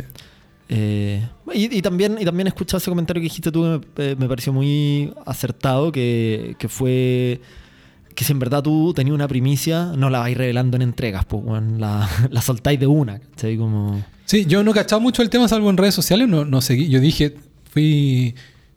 eh, seguí la línea que dije en ese mismo capítulo y dije, me pareció insufrible y no voy a Sí. seguir. y te voy a preguntar a ti cómo terminó. Pero después pensé, quizás por algo que leí por ahí también en redes sociales, ¿Ya? eh, de que seguramente no tiene ninguna primicia. Puede ser, sería terrible porque... Porque si tiene la primicia, tiene toda esta cuestión ética. Claro. ¿Cachai? Si te dicen Juanito fue, ¿cachai? Sí. Entonces probablemente O sea, hay un- o no tiene ni una Mm. primicia o va, a, de- o va a decir de que no fue de que no hubo participación de terceros. Sí. O sea, mira, hay... eh, o sea, para O que, contextualizar... esa, o que esa hipótesis pareciera la más plausible, eso es lo que podría decir. Yo, siento que va por ahí, la verdad siento que va por ahí, eh, pero de todas formas, eh, o sea, creo que, creo que la posibilidad de que la hayan forzado a ella te- tener una sobredosis, ¿cachai? Como, eh, o sea, me, pare- me parece que es, eh, es un caso en el que, o sea, que, que por, por lo menos por lo que, por, por todos los capítulos que van, parece muy difícil que, que se pueda realmente llegar a saber qué pasó porque eh, la, la diferencia probatoria entre que alguien la haya forzado a consumir sustancias hasta dejarla inconsciente para abusar de ella o que ella se haya drogado porque sí, puta, no, hay, no, hay, no sé si hay algo que te, que te vaya a permitir resolver eso. Pero, pero claro, yo sí, o sea, en, en el mismo podcast de repente mencionan un par de cosas que dicen, ojo, esto no lo sabía nadie antes, pero son cosas que definitivamente no te resuelven la pregunta de quién mató a Ana Cook. Y la publicidad que ha hecho Fluxada en todas las entrevistas es, nosotros sentimos que sí respondemos la pregunta. Entonces, bueno, todavía no, no sé si son 11 o 12 capítulos, Ah, vamos como en el 8 o 9. Ah, pensé que era más corto. No, faltan, faltan todavía algunos. Eh, y lo que sí se me estaban haciendo insoportables los personajes, la, la redacción de los diálogos. Bueno, todos los diálogos empiezan con es que. Y distintas formulaciones de es que tú no entiendes. Es que cómo puede ser que no entiendas. Es que me estás diciendo que. Es que, bueno, los dos personajes son ya in- insufribles, bueno, no, Bueno, no los soporto. Sacrifícate y, eh, No, y después sea, me contáis. está- Quizás podemos es- es conseguir. bueno, el material de investigación es muy bueno. O sea, por lo menos como está estructurado narrativamente, por lo menos para alguien que no profundizó mucho en el caso en su momento, te, te van entregando la información de una forma muy eh, narrativamente correcta, ¿cachai? Como que te mantienen interesado. Pero, pero este, diálogo insufrible entre estas dos weonas es insufrible. Bueno, de, a propósito de casos eh, terribles, claro. de muerte terrible, bueno, el caso, vamos a hablar del caso Pradena, un poco del caso, pero me interesa más y le dije a Gianfranco hablar sobre mm, algunas aristas no tan exploradas del caso como la como que como el llamado enfoque de género en la justicia, Sí. que aquí lo ha supuestamente lo aplicaron, o sea, un juez lo declaró y di- dijo tal cual, esto fue con enfoque de género, en una declaración donde dijo otras cosas. La ministra de la Mujer, ministra Orellana, también ha defendido que esto es, eh, tuvo enfoque de género. y, en, y en la justicia se viene hablando de- desde hace un rato de este enfoque. ¿Sabes si Cordero ha dicho algo? Porque eh, Luis. Cordero, Luis Cordero, el ministro de Justicia, que es como bien leguleyo para su weá, Ah, bien No, serio y solemne. No, no, no, no lo sé. Pero en todo Ya. caso, este, esto es eh, bastante nuevo y Sí. bastante poco claro. Yo creo que a mucha gente lo critica, no le gusta. En la convención constitucional original se habló la, la nueva constitución que iba a tener justicia con enfoque de hay, un, género. hay un reportaje de Zipper que yo lo leí como a la pasada, como cuando, cuando, cuando hablamos sobre que íbamos a tocar este tema, y ese reportaje de Zipper explica un poco a propósito de que lo estaban incluyendo en la nueva Claro. propuesta de constitución. Entonces puede ser una buena oportunidad de hablar de esto a raíz de que sale en este caso. Démosle. Otra cosa, porque encuentro interesante este caso, es eh, la ley Antonia. Hay una ley que se promulgó a fin del año pasado sobre que penaliza el suicidio femicida, Ujú. eh, que es una suerte de inducción al suicidio en este contexto de género, que es muy particular y yo me compro, o sea, yo tengo una visión crítica después de leer un poco y me parece algo más de populismo penal, aparte de algo injusto hacia los hombres. Eh, y aparte vamos a hablar, ya que el enfoque de género en temas eh, judiciales no viene del caído del cielo, sino que viene en este contexto general del enfoque de género, la perspectiva de género. Eh, así que seguramente vamos a llegar un poco más a hablar de ese contexto más macro, que Dale. hemos hablado otras veces, pero hay una oportunidad quizás de explorarlo. No vamos a la lata porque se nos fue la, eh, no vamos a la lata dos horas, pero porque se nos fue harto lo primero, pero sí Sí, vamos a comentarlo, hablemos a libremente, referir. hablemos libremente a ver, a ver a, a dónde llegamos y, Sí. y cuánto nos sale. Eh, ya, el caso Pradenas, obviamente, este caso sí que es conocido. Eh, le te hago un, hago un recordatorio, Gianfranco? Sí, o sea, ¿De los hechos? O sea, yo algo de, seguí algo de, de los alegatos de clausura en, en vivo en la página del Poder Judicial en su momento. Eh, pero, pero claro, para mí el, el- lo, que, lo que detonó, porque, o sea, lo que detonó el, el- odio hacia Pradena es la muerte de Antonia Barra, ¿no? Claro. Déjame, que aquí encontré que, eh, como un punteo de los hechos. El 17 de septiembre del 2019, en una disco de Pucón, Pradenas acosó a Antonia Barra por horas y la convenció para salir de esta discoteca. Esto es como un resumen que encontré de una nota en El País y están citando al fiscal, estas narraciones del fiscal. Perfecto. Cuando a la mañana siguiente llamó llorando a una amiga, a la amiga con la que habías ido a esta discoteca. Antonia llamó Claro, llorando esa- Antonia. Cuando amigos fueron a buscarla, se veía afectada, pero no contó lo ocurrido. El 12 de octubre, o sea, 25 días después, le contó a su ex Pololo que Pradenas la había violado. Esto según mensaje encontrado en su celular. Al otro día se despidió de este ex Pololo y se suicidó. Esos son los hechos centrales. El caso quizás habría quedado como una cuestión regional, Ujú. Eh, em, pero este caso llevó, se movilizaron bastante en la región, justamente, pero para tener, alcanzar connotación nacional. El papá de esta, De Antonia Barra. esta chica, de Antonia Barras, y de Antonia Barra, perdón, y, y activista feminista, y activistas de género. Eh, sobre todo por este tema del suicidio, digamos. Exacto. O sea, como esta, este doble, doble crimen, digamos. Sí. Violación, y más encima se mató por... O sea, como una Se conse- habría matado, como una como consecuencia- consecuencia, claro. Claro, el, el- el daño de la violación la llevó a tomar esa decisión. Claro. Eh, Martín Pra- Bueno, y también el caso agarró connotación nacional por probablemente porque había. No, no. Retiro lo dicho.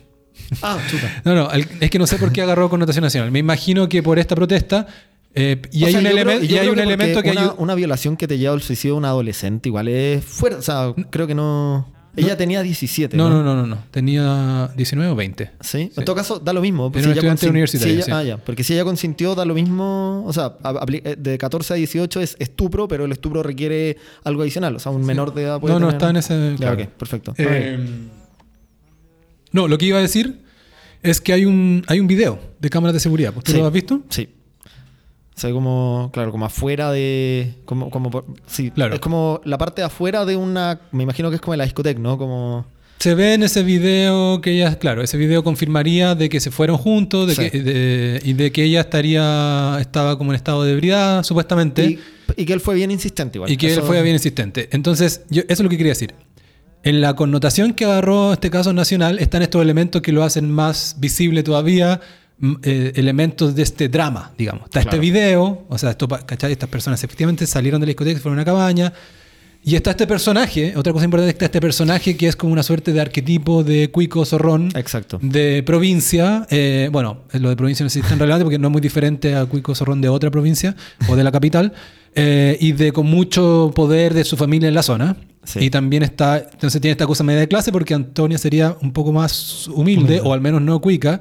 Eh, entonces tiene ese elemento, tiene este doble crimen, tiene esta cuestión terrible de también de... Claro, que no es solo una violación, o sea, acá hay un muerto. Claro. Ahí el dolor Sí, de un po. papá y también, bueno, la, la, la, la muerte en, circunstan- en circunstancias dramáticas de mujer joven ha movilizado siempre a la, a la, a la sociedad, digamos. Sí, Como, eh, entonces no es extraño que este crimen dentro de los 600... No, perdón. Tenemos- no, bueno, eh, es un suicidio, pero iba, iba a tirar la, la cifra de homicidio.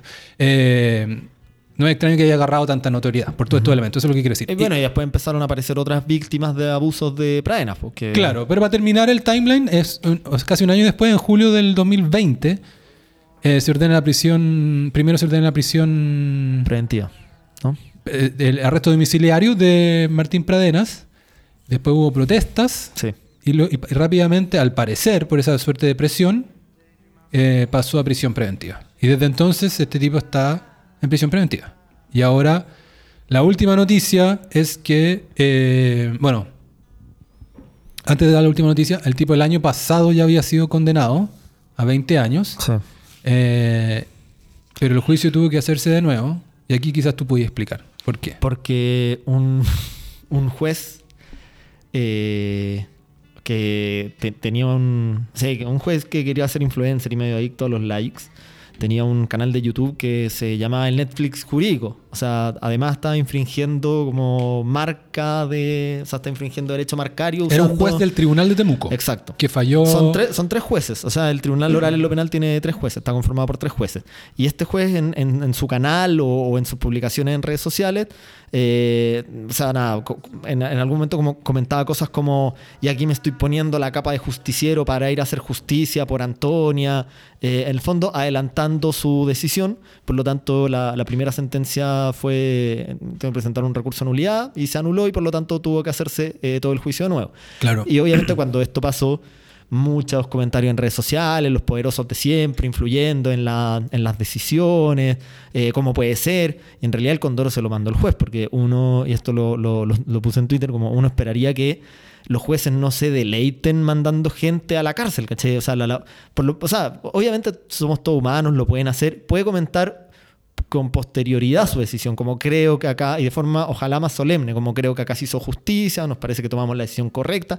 Esos son los tipos de comentarios que uno esperaría un juez, no un weón Claro. que adelanta su decisión eh, mientras esto se está resolviendo todavía. eh, no sé. Sí, eh, yo he visto en algunas noticias, en algunos comentarios, de que se dicen que resumen todo este episodio, este chascarro, como... Me refiero a que el juicio haya tenido que hacerse de nuevo por esto, por, porque un chef fue... chef, un juez fue poco eh, profesional, eh, se refieren como una formalidad, y en eso yo al menos como espectador de eso estoy en contra, o sea, no- estoy en contra de definirlo como una formalidad, porque me- es una es una cosa formal que me habla que por debajo hay una imparcialidad, digamos. Sí. Estar, eh, No, ya, me estaba tratando de acordar de una frase que nos enseñaron en primer año de Derecho que decían como enemiga jurada de la arbitrariedad, la forma es la hermana gemela de la libertad. Eh, las formalidades sirven para algo, ¿cachai? Como las, las formalidades evitan justamente la arbitrariedad, o sea, enemiga jurada de la arbitrariedad, la forma de hermana gemela de la libertad. Eh, lo, lo que, lo, que, lo que te. O sea, las formalidades sirven justamente para evitar arbitrariedades y para eh, resguardar intereses que todos nosotros convinimos, ¿cachai? O sea, Claro. para eso sirven los protocolos, los procesos. Claro, Entonces, a diferencia de lo que de lo que vi como en el ambiente, como una suerte de de decir qué tontera que por esta, este detalle se va a hacer en la cuestión de nuevo, igual a mí me parece que es lo, es lo que hay que hacer. Es lo que hay que hacer. Obviamente, yo no averigué esto, pero obviamente ese juez No lo, tengo lo reemplazaron. no, pues lo reemplazaron Ah, en- no, en- en- seguro, en para este fallo. Sí, claro. eso seguro. Entonces, bueno, se- casi un año más se tuvo que hacer de nuevo y esta es la noticia fresca, que eh, el Tribunal Oral en lo Penal de Temuco volvió a hacer el juicio y entiendo que los elementos fueron muy similares al juicio anterior Sí, creo que sí. y en esto no estoy seguro, me pareció que algún caso más se sumó, porque como suele suceder en otras cosas y también como lo hace la, la, la parte cercana a la víctima, la fiscalía, para lograr perseguir realmente a este, a este imputado, se, les, habiendo otros casos, les conviene agruparlos Sí. y, y pin- y dar este relato de, de- de alguien que tiene una conducta. eh, No, una- pero eso- pero eso- una- ¿cómo, se le, ¿Cómo se dice ¿Reiterado? técnico? Reiterada, claro. Sí. un- que, que- que esto no fue una, Como una- sistemático. sistemático y que, que tiene antecedentes de esta Exacto. cuestión. Entonces, encontraron, yo entiendo que, en esto me puedo estar equivocado, pero me dio la impresión de que el juicio, el que se anuló, tenía otros casos de abuso y este caso de violación. Y yo entiendo que este nuevo vi que había un caso de violación aparte. Sí. Eh, Quizás me equivoco, pero eso como lector me dio esa Yo impresión. no, yo no comparé, los, no Claro. comparé los dos casos ni, ni las dos. eh, bueno, la sentencia en sí todavía no está, pero, pero las dos. O sea, los dos. No comparé los delitos eh, acreditados en ambos casos. Claro. Eh, ya, espérate, entonces, y entiendo que está el fiscal Gajardo como querellante, ¿no? Sí. Estaba como querellante y también muy activo en redes sociales, Sí. como asesorando. Creo que fue esto, pro- fue pro bono, Sí, claro. Así es. Eh, hay un par de elementos que nos faltan, Gianfranco. Eh, bueno, hay un elemento del que no sé nada, no sé de los otros casos. ¿Cachai? A diferencia aquí cuando O hablamos sea, de perdón, Nicolás. el, el ex fiscal Gajardo. Uno dice el fiscal, no, pero no el Claro. fiscal es ex fiscal Gajardo. El- sí. el- el- el- las otras acusaciones de abuso y la otra de violación, que entiendo que fueron acogidas todas, las que se Sí. presentaron, que son 5 o 6, contando la de Antonio Barra, no conozco nada. No, yo tampoco. Y la única manera de conocer eso Va a ser leyendo la sentencia. Eh, en leer la sentencia porque no está ni en la prensa, eh, Mm. al menos lo que busqué. Entonces, en eso no tengo nada que aportar ni que decir, ¿cachai? Más allá de que es, es como fue como un acierto de la fiscalía encontrar, no solo encontrar, sino que persuadir a esta gente que quiera denunciar también. Exacto. Pero sí hay dos elementos y que, que creo que nos faltan. Uno es lo que dice Pradena. Pradena se ha defendido diciendo que esto fue consentido. Ujú. Eh, hay algo a mí que me pareció muy curioso y lamentable también, de que hay un pedazo del video de las cámaras que no se vio y que la prensa no lo mostró. Hay un pedazo Ah. donde se que yo lo vi porque estaba en redes sociales, pero me parece que lo de- eso lo debe haber filtrado el lado de la defensa o quizás quien lo filtró, pero en el fondo es un momento donde se ve se ven que están Bien. bien y pasándolo bien. Como también en este contexto de cámara de seguridad en una calle en Pucón, medio de madrugada, ¿cachai? Claro. Donde están en, en- en buena onda, ¿cachai? Pero no, es como un punto aparte que quiero hacer. No me gusta que se filtre la cuestión eh, de manera parcial y decir, ah, esto demuestra que era así. Porque Sí, después si hay estaba- otro si- pedazo si hay otro pedazo, y tampoco porque si alguien podría también decir, este otro pedazo, ah, esto demuestra que era así, ¿cachai? Y omito el primer. Pasó lo mismo para el, el- para el caso de George Floyd. No sé si tú cachaste que seis- eh, se, se filtra el video que todos vimos cuando Sí. pasó, pero seis meses después, porque alguien lo guardó, ¿Ya? se filtra un video más largo, donde, Ah. donde George Floyd estaba diciendo, I, I can't breathe de pie. Antes de que, Ah. claro. Puede ser el mismo juicio igual Sí. y qué sé yo y todo, pero también tú como espectador dices, bueno, ¿por qué no me mostraron todo al tiro? ¿Cachai? Que Sí, eso po. era un elemento, ¿cachai? Eh, incluso puede no cambiar la, de manera sustantiva la sentencia y lo que pasó y qué sé yo, y tú puedes sentir lo mismo hacia el caso, pero bueno, está esta información de que el tipo de- estaba de pie porque le, empezó, tenía algo, le empezó a dar algo Mm. y decía, de- Ay, desde antes de, de que Sí. la rodilla decía, entonces... Claro. Me carga que se emitan esos elementos. Entonces, me, que lata no en- en tener que encontrar eso en un Twitter por ahí, ese pedazo de video, y por qué no estaba como entero en, en, en canal 13.cl o donde sea de que uno ve. Claro. de acuerdo, de acuerdo. Ya, entonces, eh, Pradenas dice que fue consentido. Y, y el gran, comillas, detalle que hay acá es que ah, fue muy errático eh, en, su, en los días posteriores. Tiene, no me acuerdo aquí el nivel de detalle, pero No, como que destruyó, su teléfono. destruyó ¿no? su teléfono, trató de borrar eh, eh, eh, no sé, discos duros y unas cosas. No, no, no sé si eso, pero un, un computador y había como cosas en ese sentido. Me parece que lo del teléfono estaba chequeado, crean eso. Lo otro no, Sí. lo, no lo tengo aquí tan claro, pero en el fondo se mostró, como suele pasar en algunos casos, ¿ah? Eh, de gente que, o porque es culpable, o por, o por la razón que sea. Eh, O porque tiene weas vergonzosas en el teléfono, pero que no neces- Es que ese es el punto, como... eh, es, es muy fácil construir la imagen de alguien eh, con elementos que en realidad no tienen que ver con el juicio, pero que ya te generan un, un cierto prejuicio, un cierto sesgo. Eh, es, y es también lo que se supone que el enfoque de género busca evitar, pues como a propósito de lo que comentaba ahí. Eh, en- entremos ya, si queréis, de lleno en, en No, el es que enfoque me, de género. sí, ¿Te- es que me te un falta elemento más. Bueno, claro. dale. te- Ya, te- bueno, es importante decir la cuestión de. Perfecto. Quizás no le estoy diciendo tanto justicia porque no estoy diciendo tanto detalle, pero, pero me parece que lo principal, ya lo dije, que es que él dice que fue, esto fue una relación consentida y que él no, no, no la violó ni, ni la trató mal. Eh, hay otro elemento que es, ¿se acuerdan cuando dije recién el, como esta suerte de timeline? Que ella antes de matarse le cuenta a su ex pololo. ¿ya? Así es.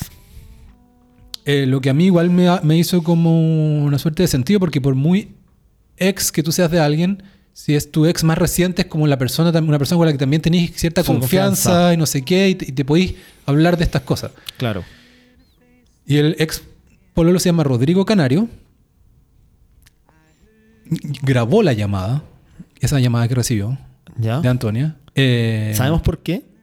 A mí yo, me, me- me generó mucha duda, pero no alcancé a chequear. Esto lo decía la prensa.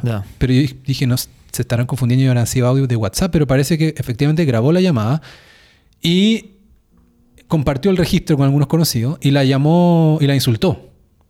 Él, como. ¿Él ¿No ah, sabía de eso, Gianfranco? No. La insultó. Es que yo creo que si. eh, tiene esto, tiene más. Parece una película un poco esto. Sí. En el fondo también. Tú podrías. Desde algún punto entender la posición de él. Él Sí. actuó como un tipo. Como un exceloso. Exacto. Sí. ¿Cachai? Como, Entonces. pero la- ¿cómo eres tan maraca? ¿Cómo te claro. eso, no? Claro. Uf. Entonces. Oh. En, en- en esa línea fue. Eh, entiendo que él no, lo, no está formalizado ni nada. Eh, había mucha, yo- o sea, había cierta presión en redes sociales diciendo a este weón que no la saque pelada porque Entiendo, en vez de acogerla la insultó. ¿Cachai? O sea, y, y los factores que gatillan un suicidio pueden ser como multicausales, ¿cachai? Como, no sé. Ya vamos a ir para allá con la ley Antonia. Pero, pero me parece potente para el drama, ¿cachai? Lo de, este, lo de este tipo. Eh, pero en el fondo eso, cumplió como el arquetipo de alguien que probablemente estaba pegado con su Con ex todavía. y la llaman para decirle... Yo creo que estaban tan pegados en esto también, fact chequeenlo aparte, pero me da la impresión de que habían terminado hace poco. Porque lo típico, los exes, sobre todo cuando eres más chico, estáis preocupados en, qué, en cuánto va a pasar para que se acueste con otra persona. Sí. Entonces, yo al menos me imagino acá como que no le creyó, algo así. Y O a lo mejor me le, estaba sacando celo, bueno, anda a especular como que le a mí me quedo pasó con esa impresión como, no, le, ¿cachai? Me, me estáis- no Sí. te creo y estáis pintando esto como que te abusaron y en el fondo no, Mm. no respetaste esta regla no escrita de demorarse un tiempo. que me lo tomo un poco como así, Puede ¿cachai? Eh, ahora, esta no es la, al menos en redes sociales, esta, no, esta es, esta es la opinión más benevolente que alguien podría hacer de él, que yo, creo- yo estoy diciendo una cosa neutra, según yo. En redes sociales, este conche su madre que lo insultó, eh, debería estar formalizado y qué sé yo. Te digo nomás. Puta, no. Claro. Eh, bueno. Ese sería los elementos más importantes y el, año por, por, por iniciativa y por activismo del papá de Antonia y las activistas feministas hicieron una campaña para que se penalizara específicamente el suicidio femicida. Y la ley se salió más o menos rápido. Entiendo que la diputada Orsini fue una de las Uf. que lideró, la lideró. Y se promulgó a fines del, del año pasado, la ley Antonia. Eh, la ley Antonia, te digo al tiro, Gianfranco, eh, que penaliza al- a los... ¿Estáis leyendo el artículo? O, sea, como. O la prensa. No, te voy- lo voy a decir bien. Dale. Es que hace dos cosas. El que.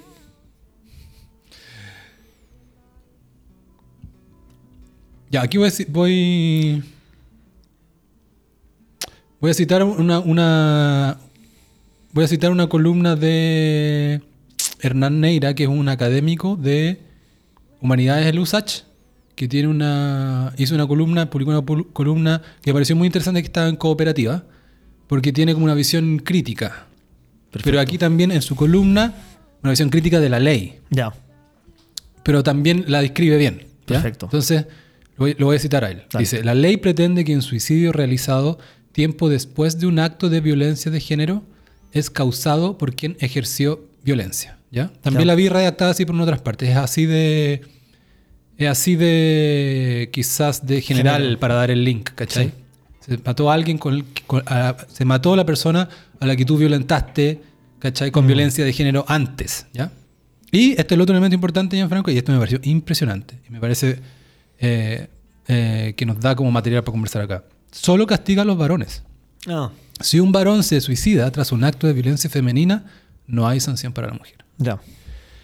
Eh, eso, me, me callo yo un rato.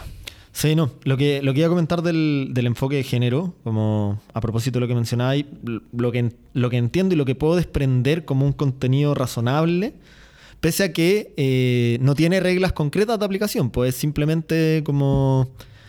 eh, o sea, es, simplemente mencionar esto y, y lo que busca es... O sea, todo el mundo sabe el objetivo, se sabe lo que busca, pero no, pero, pero insisto, no tiene como reglas concretas de aplicación ni, ni herramientas, por lo menos hasta donde, hasta donde entiendo, es buscar eliminar los sesgos. Por ejemplo, eh, del hecho de que Antonia pueda haber estado coqueteando con Pradenas antes, no se sigue que ella haya querido efectivamente tener sexo. Puede ser que ella haya querido coquetear con él, que ella haya estado agarrando con él en las cámaras de seguridad, como se ven, pero al llegar a la casa, él igual la puede haber violado.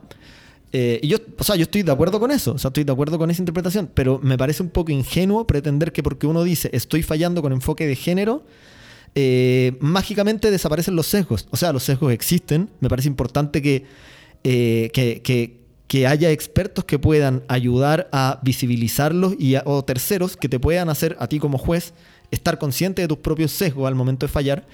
Pero, pero creo que todo el nombre de enfoque de género me parece, me parece errado. Debería ser como una cuestión quizás más general, como el experto en sesgos cognitivos, ¿cachai? Que te ayuda a Claro. eliminarlos. Sí, estoy de acuerdo. Eh, y de hecho estoy de acuerdo con el ejemplo que diste y ese ejemplo también aparece en, en lo que comentamos en off, me parece, de Zipper. O sea, me parece un ejemplo similar de, de un caso de... Bueno, las víctimas de alto hospicio aparecían, que en el fondo como eh, eh, ya desaparecieron mujeres pobres en alto hospicio, por lo tanto se están prostituyendo. No, pues bueno, investiguen, hagan la pega, ¿cachai? No, eh, como es- es- ese tipo de prejuicios hay que, hay que eliminar. En Zipper mencionaba el caso de una condena que justamente se dio vuelta. Eh, o sea, primero, primero una sentencia absolutoria y después se supone que fallaron con enfoque de género y condenaron al, al responsable. Sí, te voy a decir exactamente, es el Dale. mismo que yo estaba pensando. Eh, bueno, todo este, este es un artículo en Zipper bien interesante, pero un poquito pasado. No, no, pero un poquito pasado porque se dio en el contexto de La discusión constitucional. de la discusión constitucional y de, de la constitución que no fue y que iba a decir expresamente justicia con Enfoque. enfoque de género. Y Eh, criterios paritarios también le meten ahí como ya, pero eso ya, eh, no sé. Claro. Eh, este es el caso de... Dame un segundo. Dale nomás. ¿Estamos generando suspenso en el espectador? ¿O estamos aburriendo al espectador? O sea, al auditor.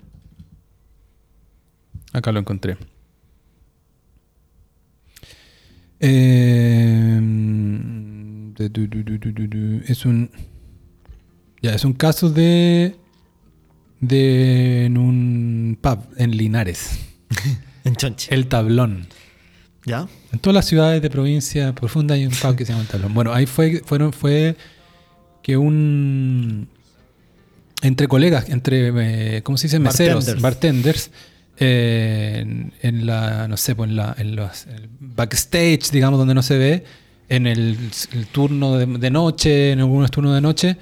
Habría una tipa acusó ser violada por un colega. Y, el, y en primera instancia.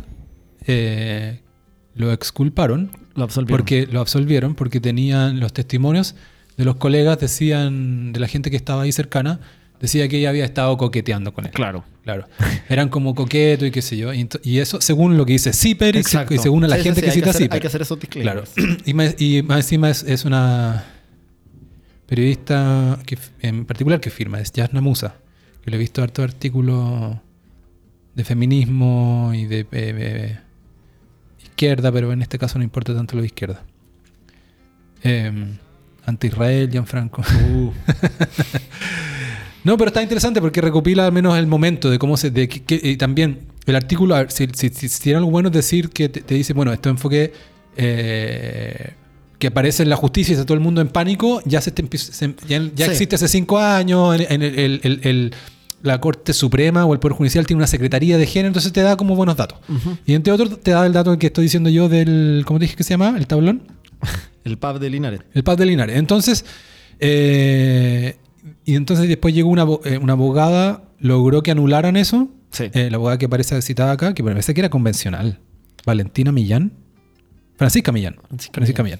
Eh, y no lo- no, acá no están los datos, pero en el fondo logra desacreditar eh, que esos testimonios signifiquen que ella consintió. Exacto. Y me imagino que habrá presentado otras pruebas acá, no sé más del caso. Sí. Pero mencionan acá, el artículo de ese periodista menciona este caso como emblemático para... para entonces me- es, es un poquito el ejemplo que tuviste en abstracto y yo pienso igual que tú. En ese sentido, estoy de acuerdo. Obvio. Obvio, O sea, estoy de acuerdo. nadie puede estar en Claro, contra de eso. Nadie puede estar en contra de eso. Pero, no es, pero ¿por qué vamos a necesitar el enfoque, el- este concepto de enfoque de género? Cuando sabemos que en, que en general se aplica de una manera, se puede una- aplicar de una manera muy caprichosa, muy arbitraria, muy comodín, de decir, eh, de... De llenar vacíos con eso. Exacto.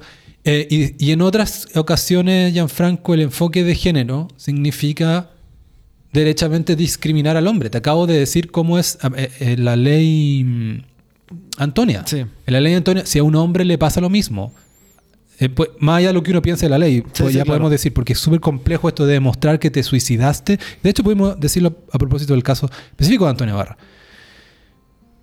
El, ¿Qué vaya a decir? De Fia Blanco. No, eh, A propósito del caso no, Antonio pues, ahí mismo tienes una discriminación flagrante a, a- a los varones, ¿cachai? Como excluirlos de la ley, ¿cachai? Sí, sí. Porque también, o sea, también se puede dar. De hecho, hay un caso en Estados Unidos famoso. eh, y averiguando yo, incluso noté de que hay una serie de Hulu, bueno, por eso no lo cachamos tanto, que se hizo a propósito de esto.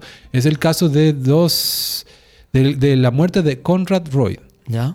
Era un adolescente que es, eh, en el año 2014 se mató a los 18 años, se suicidó, un adolescente hombre, porque, comillas, o presumiblemente porque eh, su polola, Michelle Carter, de 17 años, lo animó a suicidarse en mensajes de texto.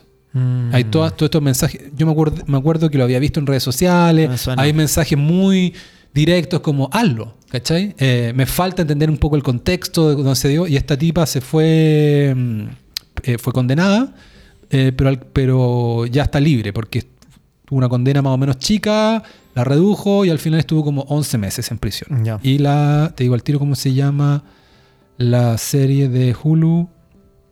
Ya no la encontré. Bueno, estoy haciendo muchas pausas acá. Nos falta un, un ayudante. Se llama The Girl from Plainville. Plainville Perfecto. fue el pueblo donde se dio esta cuestión. El Linares de. El Linares de Estados Unidos. Y la serie más o menos nueva, pero claro, como está en Hulu, acá no ha llegado. Pero Mm. me, me- me- me quedé metido igual, ¿cachai? Sí.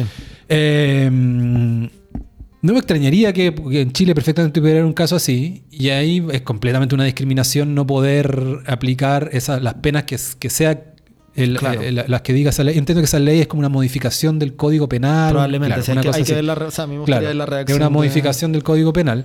Eh, entonces, bueno, eso es, es el enfoque de género también, ¿cachai? Es como esa- ese tipo de arbitrariedad, ese tipo de exclusiones. El enfoque de género, y acá podemos, ir- podemos hacer O sea, un yo creo, que, yo creo que una, o sea, una mala lectura del enfoque de género, pero, pero sí estoy de acuerdo en que es parte de la, de la posible corrupción del enfoque de género. ¿cachai? Claro. O sea, yo creo que el, el- el enfoque de género es razonable. O sea, como concepto en abstracto es razonable. O sea, eh, eh, eh, Para mí, es, ver- pa- para mí es política de identidad, Gianfranco. Ahora que lo, o sea, lo estoy pensando ahora, Ya. pero en el fondo podemos.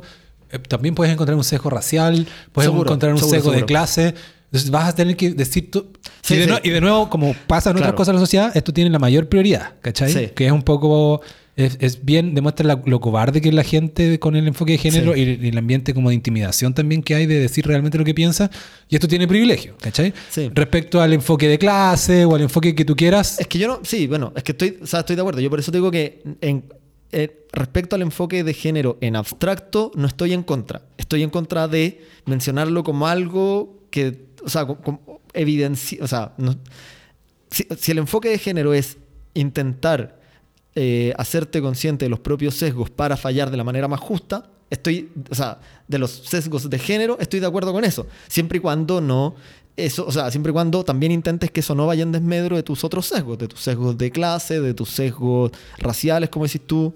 Em, Pueden haber sesgos, no, no, no. Claro, no, no- se me no ocurren ahora. no, pero no pueden haber sesgos. identidad. Claro, eh, pero pueden haber sesgos hacia los hombres también. No, o sea.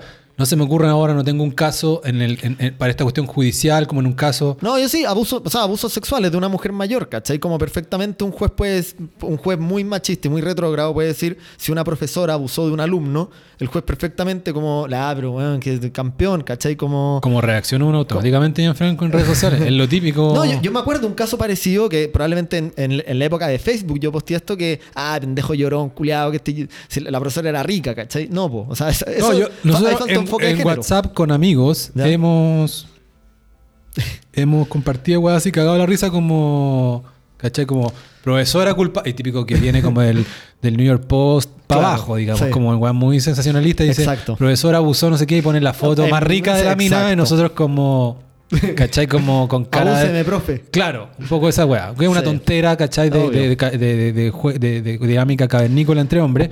Pero como dices tú, al final eh, Sí, de acuerdo. puede, haber un, puede haber un weón efectivamente que se sienta abusado, Abusado, que lo denuncie. También puede, alguien lo podría instrumentalizar, sé yo, pero pongamos el caso de que alguien realmente se sintió abusado Sí. y como aprovechado de en su condición también de, aquí ya nos vamos a la onda media de estupro, ¿cachai? Como su condición Exacto. de dependencia de tutor, alumno y otras y otras relaciones de poder establecidas que tienen relevancia en la O, ley. weón, la madrastra, la tía, como perfectamente pueden haber casos, no de violación, porque la violación, por, por, por cómo está tipificada en Chile, solo puede ser de un hombre o una mujer, como el acceso carnal. Pero, pero, pero sí, o sea, uno sí podría presumir, o sea, piensa, piensa en el estigma que va a tener ese pendejo cuando vaya a hacer la denuncia a los pacos, ¿cachai? Piensa en, en todo lo que tiene que, en todo lo que tiene que pasar y, y la, la cantidad de barreras que tiene que sobrepasar para poder llegar a materializar su eh, su denuncia y una eventual condena, ¿cachai? Yo siento que, o sea, yo, yo creo que es un buen ejemplo de, eh, de un tipo de sesgo contra los hombres.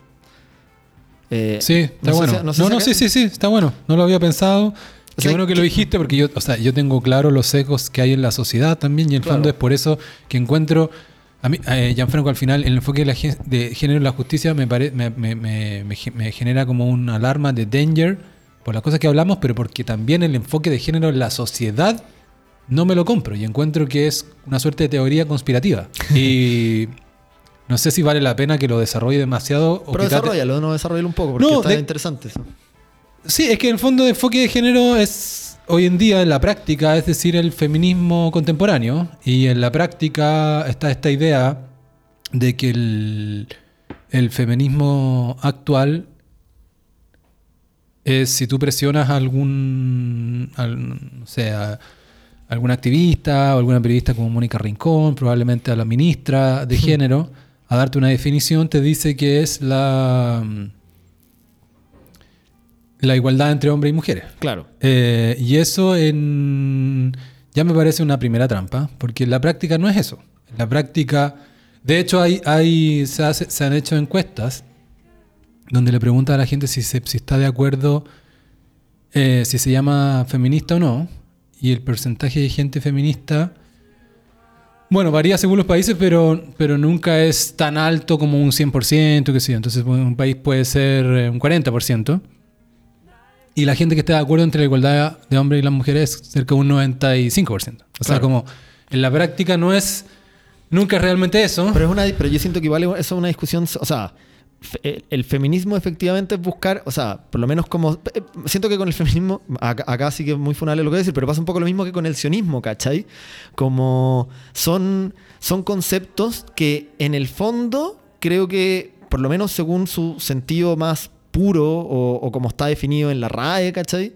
Eh, la mayoría de la gente puede estar de acuerdo. O sea, quienes- la mayoría de la gente está de acuerdo. que exacto, por, eso. eso, quienes definen, lo, lo que quiero decir, quienes definen feminismo como igualdad entre hombres y mujeres, sí, efectivamente estamos todos de acuerdo, pero hay un, pero hay un cierto feminismo que se apropió del concepto, Claro. o sea, que se hacen llamar ¿Qué? feministas y, y ellas le agregan mucho más contenido a eso del que debería tener naturalmente. Claro, por eso- Entonces, ahora, ahora, ahora dos personas que estando de acuerdo en, igualdad entre hombres y mujeres no pueden estar de acuerdo en decirse feminista porque otras, porque algunas feministas le metieron mucho más contenido del que deberían a ese feminismo y pasa lo mismo con el sionismo, ¿caché? Si tú, si tú definías el sionismo como eh, la necesidad del pueblo judío de tener un Estado en el que autodeterminarse, ya, yo creo que hasta ahí estamos todos de acuerdo. La necesidad del pueblo judío de tener un Estado en el que autodeterminarse, que esté situado ahí específicamente, ahí puede empezar a tener más detractores. Y después todo lo, todos, las, o sea, todos los excesos o todas las brutalidades que comete el Estado de Israel eh, hacia el pueblo palestino, ahí ya vaya a tener muchos detractores, pero eso no es, no- no es un elemento intrínseco del sionismo, ¿cachai?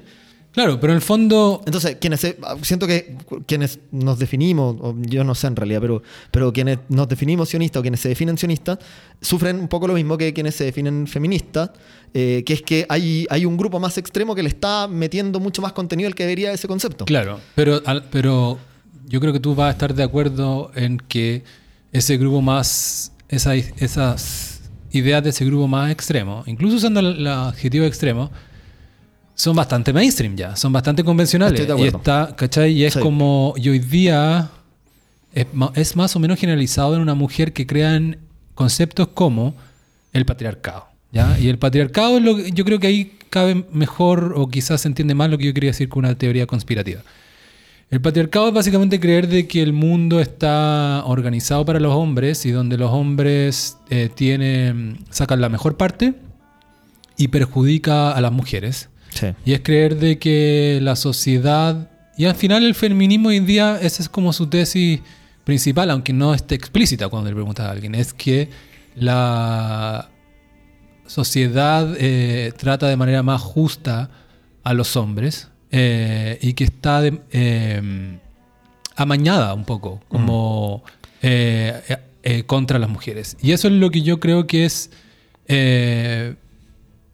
que es una teoría solamente y que, en la- y que no es un buen diagnóstico, no es una buena no es una no es buena sociología, no es un buen diagnóstico de la soci- de cómo funciona la No, yo sociedad. creo que la sociedad es más compleja y tiene, y, y- y- o sea, y tiene diferentes manifestaciones. O sea, sin duda hay aspectos de la sociedad en los que los hombres se pueden sentir más cómodos, pero también hay muchos aspectos de la sociedad en los que las mujeres tienen cierta ventaja. Claro, eso que dices tú, yo, yo pienso igual. Y de hecho, quizás podemos tener No estoy hablando de que entren gratis a la discoteca con esa típica No, no, no, de no, de hecho, Andrew de Tate, hecho, así como- de hecho podemos, sí, eso es tontera, pero podemos entrar porque, en, para ser más específico en algún momento, pero en el fondo, eh, para seguir un poquito en el abstracto, para, decirlo bien, claro, la única manera de, de poder decir, de, o la manera que es poder decir de que la sociedad en el fondo está amañada en contra de las mujeres o de que trata mucho mejor a los hombres que a las mujeres, eh, o incluso hay gente que dice derechamente eh, como persona de segunda clase, estoy hablando de sociedad occidental, Sí, sí. eh, incluyendo a Chile, con elástico. Eh, es solamente tomar los datos de desventajas de las mujeres. Ah, seguro. ¿Cachai? Entonces, eso es lo que hace en la práctica. ¿Cachai? Y a veces yo creo que eh, activistas y profesionales, historiadoras, sociólogas, periodistas, lo que sea, muy inteligentes, se deben dar cuenta que están haciendo esa exclusión. Seguro. No es, no es todo lo- de- no es solamente. Es como un tremendo cherry picking, Gianfranco. Y Sí. podemos entrar si querí. Podemos entrar. Yo te- Entremos un poco. Yo te un poco, no sé si cachai a Caitlin Moran, una autora feminista que acá la, la publica en Agrama, que tiene un libro que a mí me gustó mucho, muy gracioso, que se llama Cómo ser mujer. Ya, yo la, la cachaba justamente porque muy superficialmente entiendo que en el último mes o algo así tuvo como un despertar de decir como, oye, la otra Exacto. hemos... De hecho, la cachaba como media fanática del columna del Guardian. Ya, ¿Cachai? sí, como sí, un po, poquito, voy a ser injusto, pero un poquito era como típica weá del Guardian, ¿cachai? Sí. Como cualquier, pasa cualquier weá de patriarcado. Ganó Trump, otro éxito del patriarcado, ¿cachai? No sé qué, o, o la- o el cuento de la criada, todo ese rollo. Exacto. Y de repente caché que, lo- no sé, el último mes, por algunos tweets, quizás hasta tuyo, no sé qué. Mío, que, de Bram, o- o de- Bram. Yo también lo sigo diciendo como. ¿Qué le pasó, cachai? Eso. Como giro. Cuéntame, Sí. cuéntame más. No, bueno, Caitlin Moran es una autora feminista que tiene varios libros. Tiene uno Cómo ser mujer, que fue bien conocido, que eh, acá después publicaron en Anagrama. Otro que lo recomiendo mucho, que es Cómo ser marido, que es una no, no es una respuesta, pero lo tradujeron como con ese juego con el título, a propósito de lo famoso que fue ese libro. Y después tiene Cómo ser una chica, Cómo ser famosa. Eh, y efectivamente yo leí una columna donde ella cuenta que va a sacar su nuevo libro en el que básicamente hace un poco de mea culpa, o sea, adelanta que hace un poco de mea culpa que dice eh, se nos pasó la mano, como no, justamente, o sea, si el objetivo del feminismo era lograr la igualdad entre hombres y mujeres, les cuento que estamos fallando, Eh, tenemos a muchos hombres que en muchos aspectos están Quedándose atrás. que está- están quedándose atrás, están siendo perjudicados. Claro. Eh, tasas de, habla de tasas de suicidio, Sí, ¿cachai? no. Que eso es como un, un buen ejemplo de. A ver, veamos quién sufre más, porque ¿cachai? ¿Quiénes se suicidan más? Si hombres o mujeres. Claro. Hombres se suicidan Los más. hombres se suicidan cuatro hasta cinco veces más eh, no- que no- las mujeres. Como, Sí. como dice el presidente, no tengo la cifra exacta. No, no, pero- yo, yo, yo sí la tengo, Ah, porque bueno. me pareció a propósito de esta columna, que para antes que se me olvide, la columna donde saqué la, la definición y a la vez crítica a la ley Antonia se llama La ley Antonia o la androfobia en política. Y es de. Hernán Neira, que me llamó la atención siendo de USACH. Sí. eh, de humanidades ahí. Valiente eh, el hombre. Valiente. Eh, claro, también me llamó la atención el, el- el uso de la androfobia. Yo lo había escuchado como misandría. Claro. Bueno, te hablo un poco también de que, de que de lo poco popular que soy, que, es- que es como Sí. solo seco hacia el hombre, porque todavía no hay un concepto, no hay un concepto equivalente a decir eh, Y yo dejaría, dejaría de justificar, weón, las carreras de humanidades que solo se centran en buscar nuevos conceptos para victimizarse. Bueno, hablemos de las weas en serio.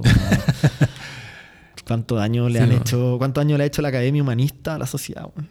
Eh, Mi opinión. Sí, no, y después podemos volver porque anoté un par de cosas más interesantes que él dice, que dice Neira a propósito del punitivismo penal en general, como Mm. que, que- que esa ley estaría enmarcada en eso.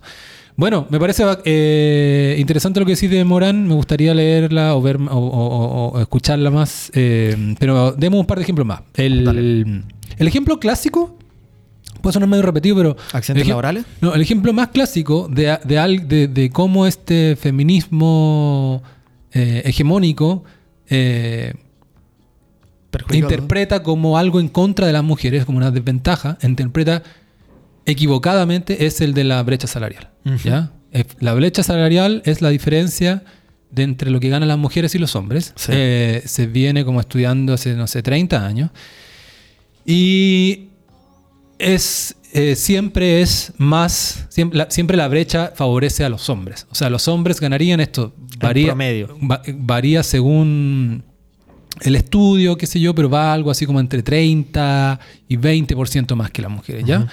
Entonces se ve, y eso también es una cuestión de, esta de la teoría feminista actual, eh, y lo hacen todo el rato en la práctica, de tomar una disparidad en la sociedad y asumir de que eso inmediatamente significa una discriminación y significa un problema. ¿ya?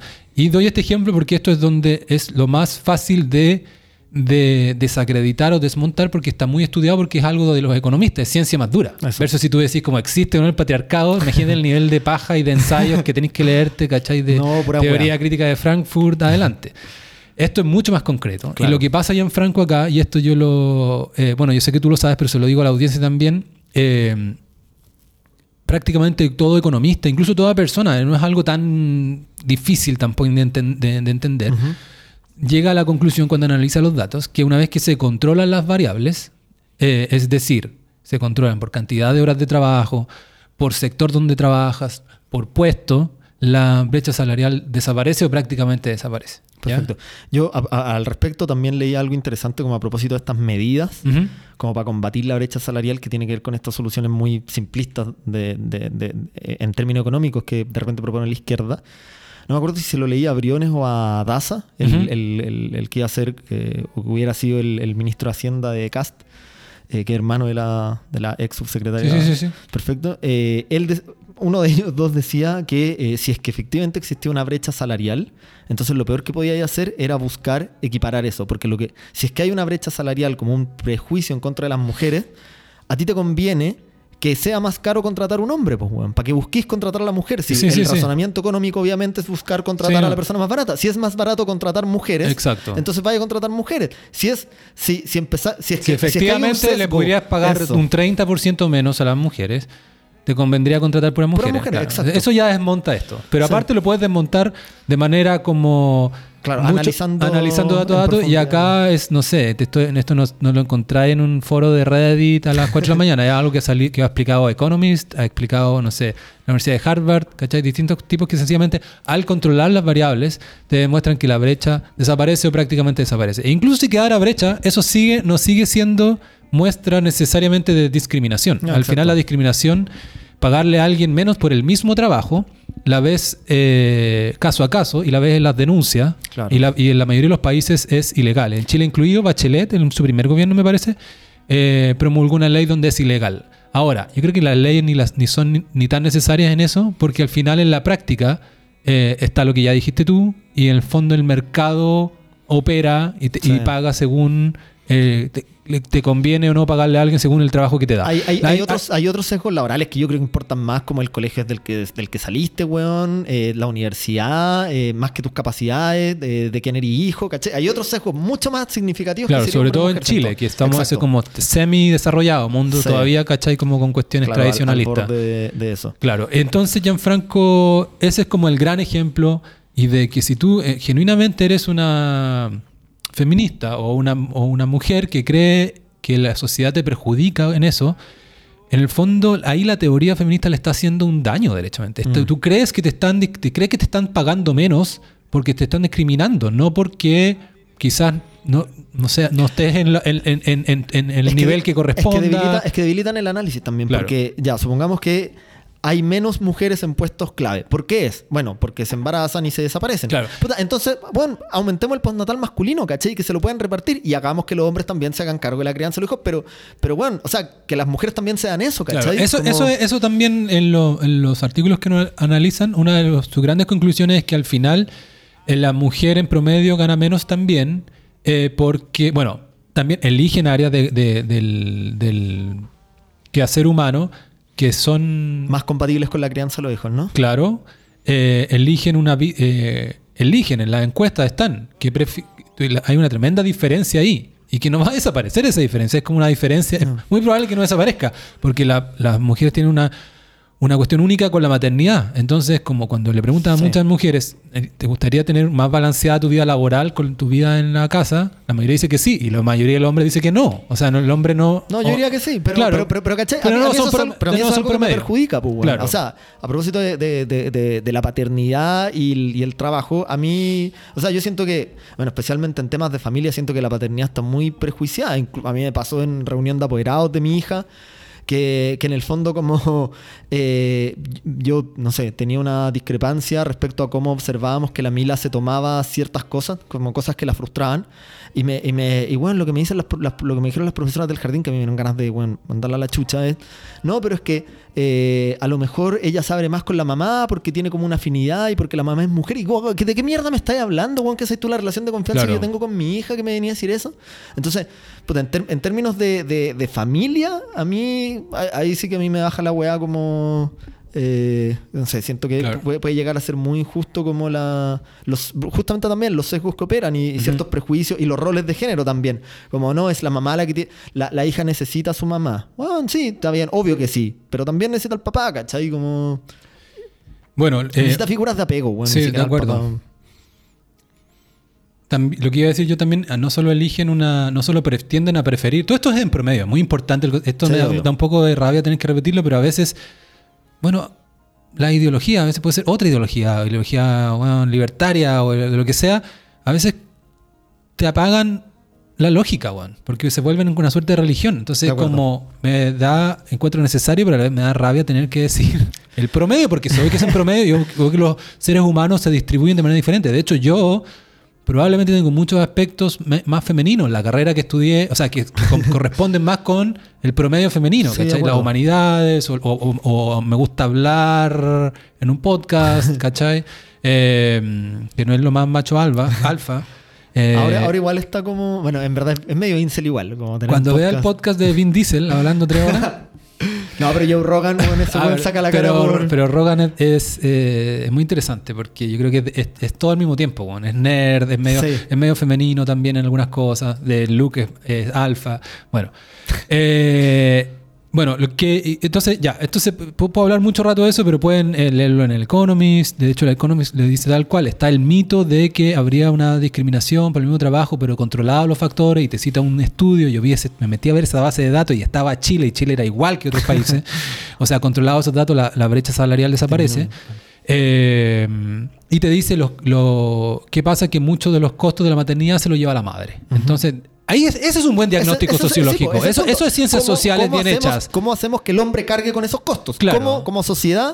O- espérate, o- si es que queremos. porque- Exacto, porque, también a, veces eso. pu- puede ser un, un tema de las parejas que quieren resolver ellos. No, claro, eso, La sea, división del trabajo. Eso, eso sin duda, pero en el fondo, ¿cómo como sociedad hacemos que el costo de la crianza se distribuya aleatoriamente de forma tal que eso no opere como, como un prejuicio a la hora de contratar, ¿cachai? Si en el fondo tú vayas a contratar un hombre en edad fértil, eh, puta, o sea, si estás entre contratar un hombre en edad fértil y una mujer en edad fértil, que en el fondo tú no sepáis si ese hombre se te va a ausentar nueve meses porque va a tener un hijo en cinco meses más, ¿cachai?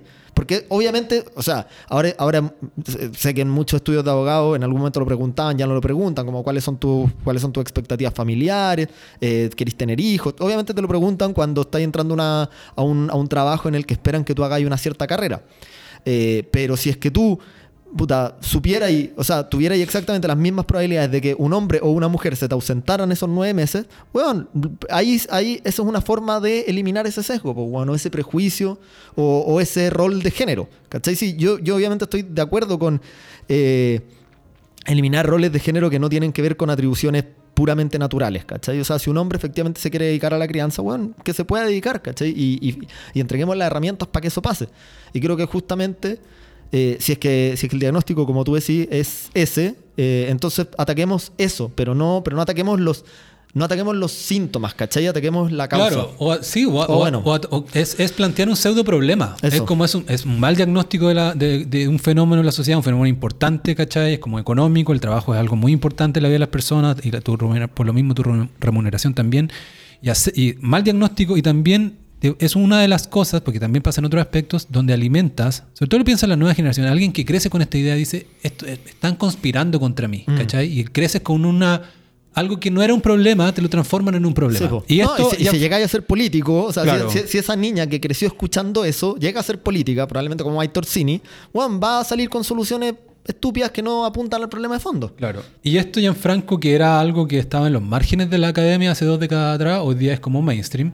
Y hoy día hay instituciones que tienen cierto prestigio, como ONU Mujeres, y que te dicen, eh, faltan 100 años para que se cierre la brecha salarial. Mm. También te, te- te da esta idea como, oh, tan atrás estamos, cuando lo- el problema es la injusticia y la discriminación. Sí. No es no agregar los sueldos y ver cuánta diferencia hay, ¿cachai? De De, hecho, de eso, de eso, de hecho, eso te podría dar hasta un mala, mala señal. En este mismo eh, base de datos que citaba el Economist en este artículo hace un par de años, que ustedes lo pueden encontrar buscando por wage, wage gap, porque en, en la palabra como de ingresos se dice wage en, o una de las palabras, wage gap economy, eh, economist, eh, Rusia tenía controlando los factores una brecha salarial favorable hacia las mujeres. Cacha. ¿Cachai? Entonces como, y Rusia es una sociedad machista, entonces como quizás ahí porque el hombre es muy alcohólico y la mujer cumple más, qué sé yo. Eso. ¿Cachai? Entonces, la- eso, es, eso es como, le ocurre en otros aspectos también, de ver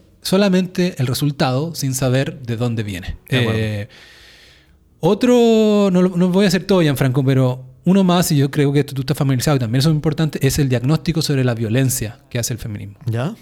No, no estoy, aparentemente no estoy familiarizado. No, yo creo que sí está familiarizado. A ver, cuéntame. De creer de que la violencia. De partida de que el mundo es más violento hacia las mujeres. Ya. ¿Ya? Eso, eso, eso lo escuchas todo el rato. Ah, ¿ya? sí. Y no, pues el mundo es más violento específicamente hacia las mujeres en cierto subgrupo de violencia, que es la violencia intrafamiliar. Exacto. Que ahí es. eh, No, pero víctimas de homicidio y ese tipo de cosas. Claro, sí. en, violencia general, el hombre es mucho más víctima de homicidio, Exacto. de crímenes violentos y qué sé yo. Y no ves ningún hombre marchando diciendo, oye, aquí hay una brecha, eh, qué sé yo. Entonces, no, porque ah, siendo justos también es porque los o sea, los victimarios también suelen ser, o sea, me, imagino que el porcentaje es disparadamente eh, superior de hombres victimarios. ex- ex- claro, el hombre es muy perpetrador de violencia Eso. y muy víctima de violencia. exacto, Pero para decirte con un ejemplo concreto, de- o sea, de algo aplicado a Chile y, al- y también como alguien que cree equivocadamente que están conspirando contra sí por su género y que la sociedad, digamos, está operando de una manera que no es tal.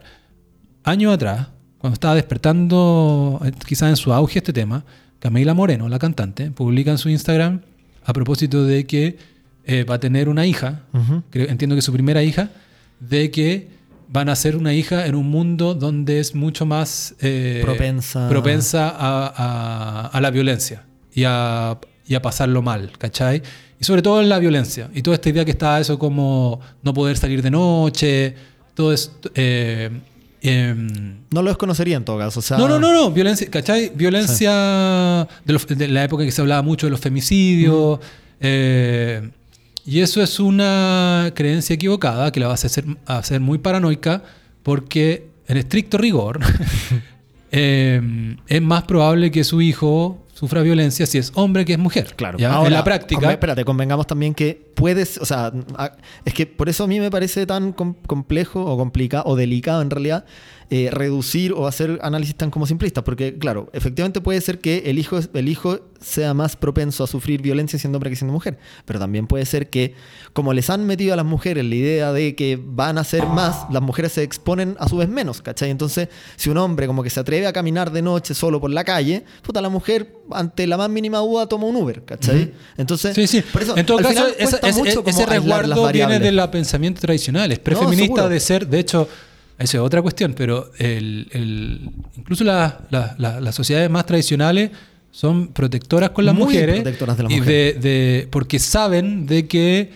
el mundo, especialmente eh, el mundo es peligroso, especialmente expresado en hombres perpetradores de crímenes. Exacto. Entonces, mere- eh, Merecen y- más cuidado. Merecen más cuidado y una visión más realista de la sociedad. No voy a arreglar eso, es un problema. Sí. Siempre va a haber un, un- un- un porcentaje pequeño, pero suficientemente tóxico como para matar, a, ma- Matar, violar. matar, violar y todo eso. Sí. Entonces, por lo mismo, voy a ser más pro- protector de la mujer. Voy a decir, voy a decir que, te- que tome más medidas. ¿cachai? Exacto. Y porque tiene menos herramientas físicas también para También, defenderse, que claro. eso también me parece algo tóxico del Claro. feminismo, como pretender que una mujer se puede defender igual de bien que un hombre de violencia física, no es cierto. Claro. O sea, Entonces, todo, obviamente, obviamente distribuida de distintas formas. Claro. Seguramente la mujer más fuerte le saca la chucha al hombre más débil, ahí no estamos... pero- Entonces, bueno, en la misma línea, Gianfranco, ya hablamos de un problema grande de economía, hablamos de este problema de violencia, donde yo creo que el diagnóstico, como, como teoría, como tú diagnosticas un problema y las soluciones que propones, también es malo.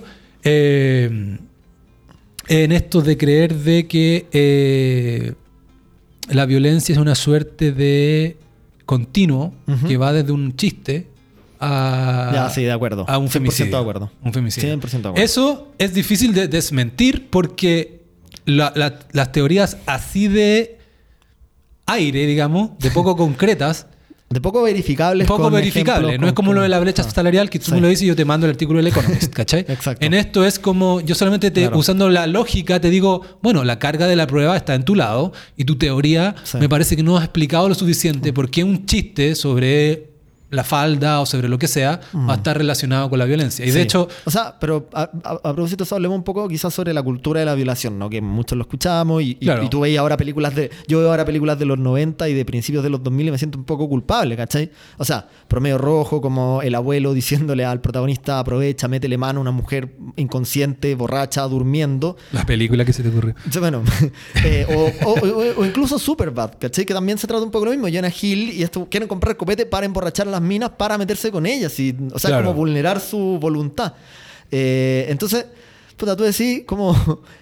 ¿Son esas películas culpables de que existan güeyes como pradenas? O, o en el fondo esas películas sirven para que uno sublime esas weas y después cuando madure, puta, así películas sobre otros Claro. temas, ¿cachai? Como. No. De, hecho, la, de hecho, bueno, como yo decía, es difícil de hablar en términos de evidencia. Igual hay cierta evidencia que desmiente eso. Entre otras cosas, está lo que se llama la paradoja nórdica. Sí, en este de tema. acuerdo. De que los países nórdicos, como Suecia y como Noruega, que son los más avanzados en, en para- ciertos parámetros de género, esto es como objetivamente medible en los mismos rankings de hombres mujeres, aparece Sí. muy arriba.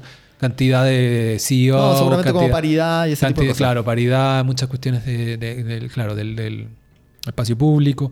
eh, tienen cifras súper altas de, de violencia de Violencia género. Entonces ahí tienes, claro, probablemente películas supervisadas, ¿cachai? Respecto a los chistes, y probablemente en la cultura no se pueden hacer chistes, Sí. pero a la hora de los que hubo pasa esto. Y lo otro que está pasando hoy en Franco es que tanto en Chile como en España, donde están son, son prácticamente lo mismo, la misma sensibilidad de ministras de género y también de gobernantes, ¿cachai? Como Hmm. esta generación millennial de Sí. izquierda que llegó al poder. Claro, en, España están fracasando un poco antes. O sea, como que ya fracasaron claro. ahora. viene- Eh, las cifras de violencia de género, por más que inven- porque de nuevo, el diagnóstico no está bien hecho. No es que tengáis que, que- que- que- que hacer más cargos de, de asesor de género en cada cuestión y de enfoque de género de, y, y- y seminario y conversatorios y fundaciones. eh, eh, y se va a solucionar. No, el problema es mucho más complejo y tiene, Seguro. y tiene causa, y tiene, a ver, para, para decir, a- dar algo de, de- de- de por dónde puede ir. No lo voy a resolver acá, no estoy tan informado, pero sí he visto análisis donde está relacionado el número de femicidios con el número de homicidios en general en una sociedad. Mm. ¿cachai? Eh, otras veces es tan complejo como decir que en Irán hay muy poco femicidio, ¿cachai? Porque en sociedades totalitarias el crimen Claro. está mucho más, ¿cachai? Mm. Entonces es como el homicidio es una cuestión y el femicidio como parte del homicidio es una cuestión ya comple- compleja, Sí. no es monocausal y la ahí es muy ideológico el feminismo contemporáneo, el que estamos hablando. Eh, y ser ideológico, uno de los grandes problemas de ser ideológico es cómo te ciegas a, la- a- a algo que no te conviene, a los datos que no, y cómo insistes en tu visión que reafirma de- de que hay un patriarcado y que hay algo en, que, y que algo que tiene que ver por, por leceras como un chiste, ¿cachai? No, como que claro. eso contribuye a que mueran más mujeres. Entonces, bueno, es otro. Eh, y de ahí, nada, no, po- podemos alargarnos harto ya, Franco, pero en el fondo, otra, otra cuestión interesante es darse cuenta de que mm, esto más, más tiene que ver con, con- como con sociología o estadística. Los hombres tienen en general muy buenos parámetros en la cima, por ejemplo, la cantidad de CEOs, la Ujú. cantidad de millonarios, qué sé yo. Y eso es lo que te dice el feminismo que es problemático. Yo ni siquiera lo veo como problemático, porque lo veo que como una consecuencia natural, uno, de la división del trabajo, que, del- del- de, de- de lo tarde que in- ingresaron al trabajo las mujeres, hace una Claro. década atrás nomás. Entonces hay algo por ahí, algo se, va, se sigue ajustando. Y lo otro es porque el pequeño, esos hombres a mí no me representan nada, son maniáticos que trabajan Exacto. 80 horas a la semana, eh, muchos son medio en el espectro casi. eh, Totalmente. eh, entonces como un grupo especial de hombres que, es- que no representan a los hombres y no me da ni un privilegio a mí. Y que, Pero- tampoco- y que yo creo que la mayoría de los hombres, bueno, obviamente queremos tener esa cantidad, pero no queremos pasar por esos sacrificios. Exacto. No- no, o sea, no queremos ser como ellos. Preferiríamos ser como mil hombres antes que ser como ellos. exacto. Y es como se distribuyen los ra- ciertos rasgos del hombre. Entonces están sobre representados en, el, en lo top, pero están sobre representados, y esto se omite siempre, completamente, en, en el fondo, en los, los- los- las personas más pobres, más indigentes, eh, la, no sé, lo, que- lo que alguien podría decir como lo, lo más desechable de la sociedad, son Sí. hombres también. Es ¿cachai? probable, sí. Entonces eso se omite. eh, y ya esto es algo, no voy a desarrollar cada cosa, pero está lleno de cosas así, Gianfranco. El, por ejemplo, en promedio los hombres viven Menos. siete años menos que las mujeres, Sí. las mujeres viven siete años más. Imagínate si ese dato fuera al revés.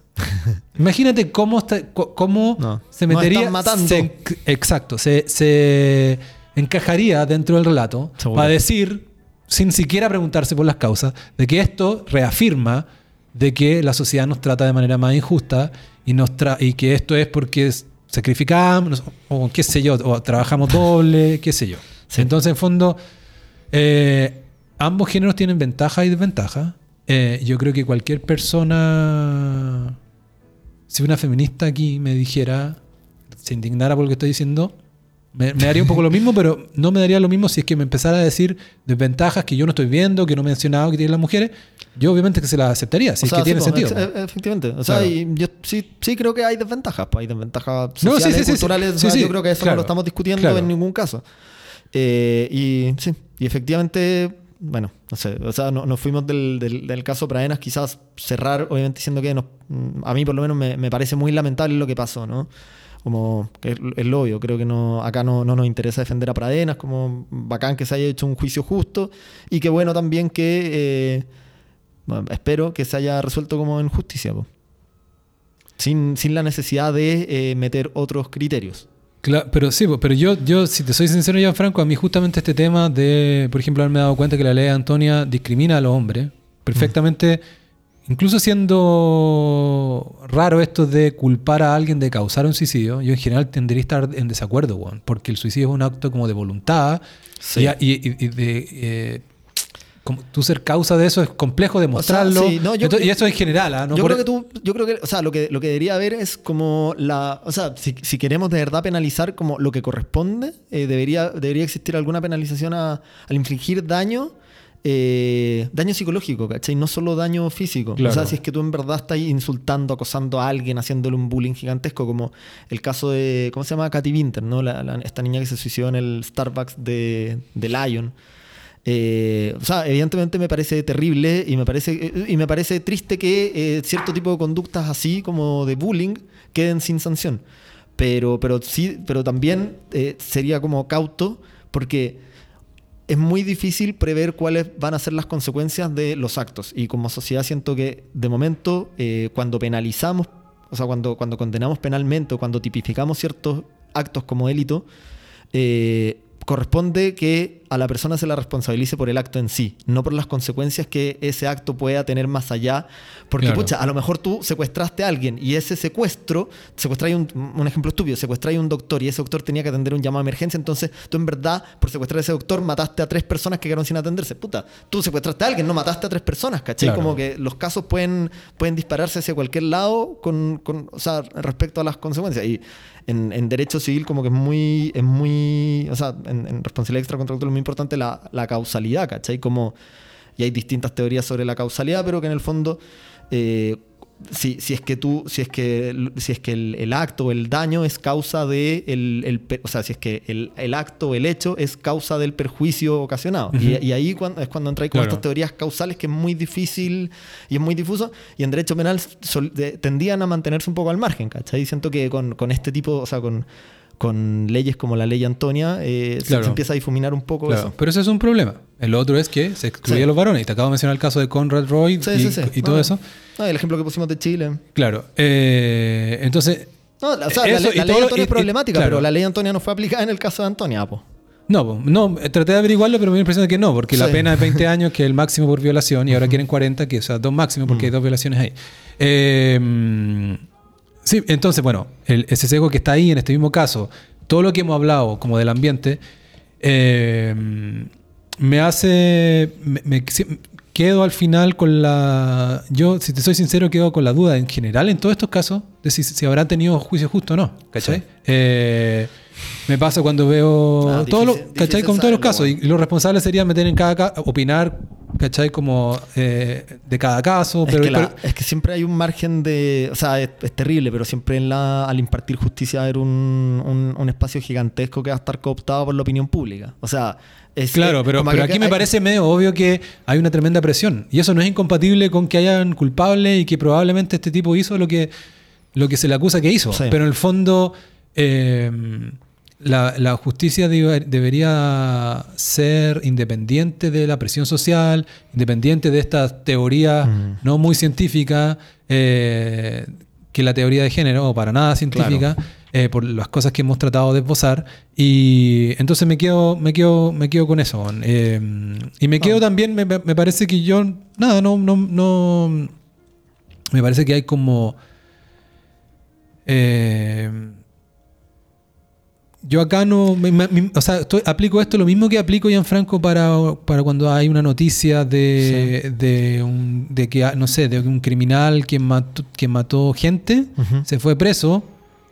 Yo supongo que los tribunales están haciendo su pega. Yo no, yo no personalizo esto porque no, no Claro. o sea, lo encuentro dramático y como historia, ¿cachai? Entonces también, no, no te lo estoy diciendo a ti, sí, pero en el fondo Sí. en, el- en el, en el periodismo y quizá una- un poquito un periodismo un poquito más matinal, veo mucho adjetivo en esto y mucha como oportunidad para decir como Sí, el- no, para el- indignación. O sea, es como una como oportunidad para indigna- indignarse. indignarse cuando, ¿cachai? El, ju- el juicio recién estaba eh, desarrollándose, ¿cachai? Ahora, Eh, me, me quedé pensando, perdona, en, en la ley, o sea, como en la ley Antonia, eh, que al final, eh, o sea, si, obviamente la ley Antonia no podría haberse aplicado a ese caso porque el, en el fondo tú tenés que aplicar la ley vigente al momento en el que se cometió el delito. Claro, claro. Pero, eh, o sea, dicho eso, pongámonos en el caso de que eh, en este mismo caso hubiese estado vigente la, la- la ley Antonia, eh, ¿quién sería el autor de este suicidio femicida? ¿cachai? Porque tú... por- Por o sea, el amigo podría ser. no, el, el ex. O sea, pero decir. el ex, ese- El ex porque. O sea, decir si le dijo maraca, culiá, Sí, ¿cómo no, te sí, metís le- con un no, de, hecho, es- de hecho lo tenía anotado acá. Le dijo repugnante y algo más. Cacha. Sí. O sea, eso tú perfectamente podrías considerar que es violencia de género.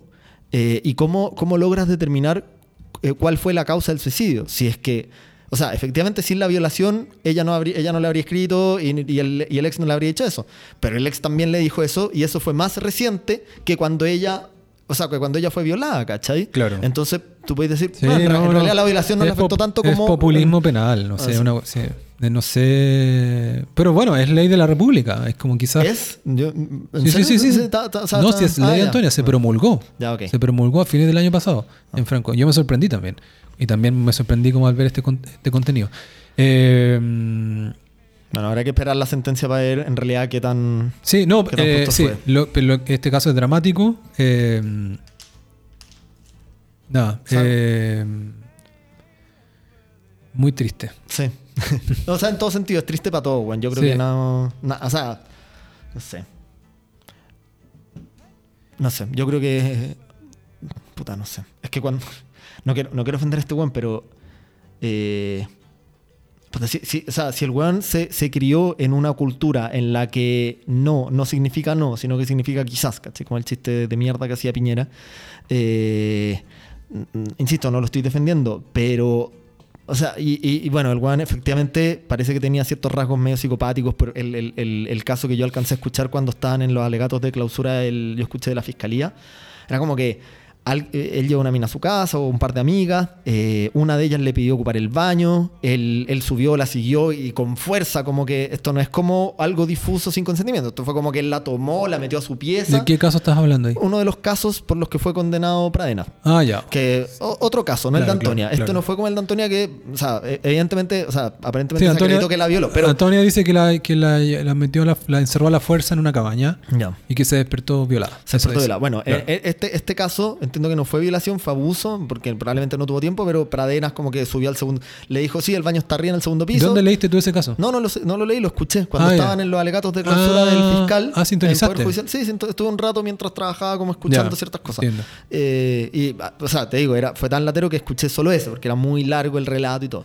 Pero, pero ese caso era, eh, comentaban eso, pues como que ella subió al segundo piso, Pradenas la siguió, la tomó por la fuerza. Ya no es como, ya no hubo coqueteo, acá no hubo coqueteo previo, no hubo nada, ¿cachai? O sea, independiente que, de nuevo, independiente que en el de Antonio hubiese habido, eso no justifica la violación y puede perfectamente ser una violación igual. Pero en este caso sí que fue la nada, entonces quiero decir, no me interesa defender a Pradena, eh, pero probablemente, o sea, él yo creo que en ningún caso quería matar a nadie, ¿cachai? O sea, eso es lo que quiero decir. O sea, él no esperaba el resultado de muerte de su. de su. O sea, derivado de su conducta. Ah, claro, sí, eso lo encuentro obvio igual. Sí. Sí. Ay, puta, y tengo que decirlo como con, bueno, sacando un yenga para elegir las palabras correctas y que no se malentienda que estoy defendiéndolo, sino Claro. que. mm, No sé. O sea, quiero decir, igual hay una diferencia entre un violador y un asesino.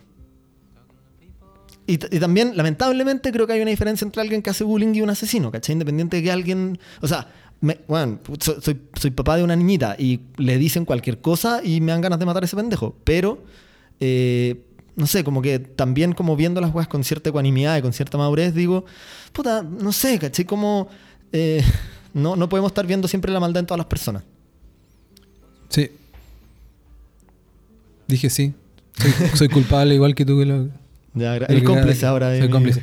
No, eh, mm, lo dejamos hasta acá. Lo dejamos hasta acá. Sí, Eh, recomiendo la columna de Hernán Neira. Eh, tiene un par de columnas sobre el tema. Una cuando todavía no estaba la cuestión. Y en una me parece que critica también el enfoque de género usando el ejemplo de un caso de en España de No un, la manada. un inmigrante marroquí Ah, que estuvo 30 años, eh, 15 de ellos en la cárcel y otros 15 fuera de la cárcel, pero todavía Con pena remitida, con ¿no? pe- no, con pena social, digamos, Ah, eh, como violador, Chucha. cuando no fue así y una chica se... de- mm, esto ocurrió en el año 91. Hubo una ola de violaciones en Barcelona, o sea, en varios meses Entonces estaban buscando al responsable y agarraron a, a este tipo marroquí me parece, y otro también que por nombre me parece también inmigrante. No había mucha prueba y una chica de 14 que había sido una de las víctimas que en los últimos meses había dicho ser violada por un tipo de tal apariencia, lo reconoció y Mm. se fue a la cárcel. Uf. Y después esta víctima, eh, ya grande, eh, em, confiesa o de que o, ha- o hace campaña para que lo liberen porque se, él no era. Uh. Y, y, eh, claro, no lo estoy diciendo también en Nine Neira o, o el- o si buscan este caso en... Se me olvidó, voy a decir su nombre. Em, porque eh, tiempo después encontraron a un tipo gitano que era igual. y él, y él le hicieron eh, pruebas y, y- y peritaje, digamos, de sangre y semen y qué sé yo. Y efectivamente él era. Ah, ¿Ya? Y estos tipos, y este tipo eh, se llama Ahmed eh, Tomou, Tomou, Tomouji. Y a los 40 años fue encarcelado y hoy día tiene 70, han pasado 30 años. oh. Y claro, aún así que encontraron al, al rea- al- al verdadero, este tipo siguió en la cárcel porque habían muchos testimonios, entre, entre otros esta chica de 14 años. Y esta chica de 14 años, al ver que habían encontrado al verdadero y que este tipo seguía en la cárcel, va a rectificar años después su ah. declaración a decir, este tipo es, es inocente y yo me confundí. Qué horrible. Claro.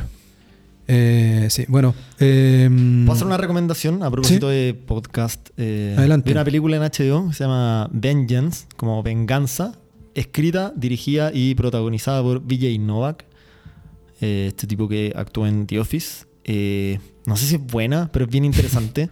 no, es como. Tiene algo de comedia.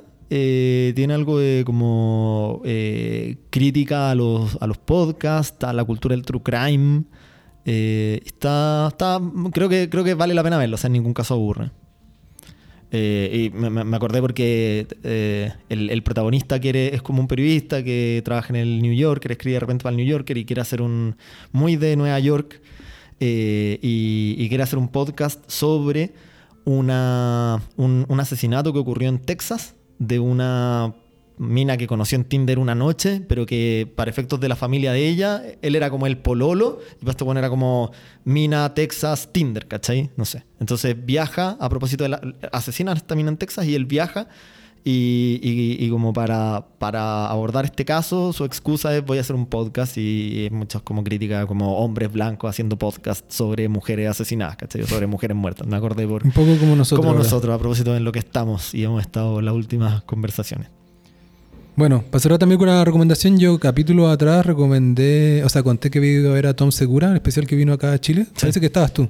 Sí, sí. Y ahora Netflix publicó un, el último especial y es básicamente lo mismo. Después de su gira mundial, eh, está este especial que se llama Sledgehammer y es eh, bastante entretenido, harto humor negro. Y, se- y me pasó nomás que era igual a lo que yo había visto. Ya. E incluso algunas tallas que le había tirado como de Chile, como conocí, en el hotel a una chilena muy Ah. guapa. Increíble, una mina más guapa que he visto. Acá el chiste es.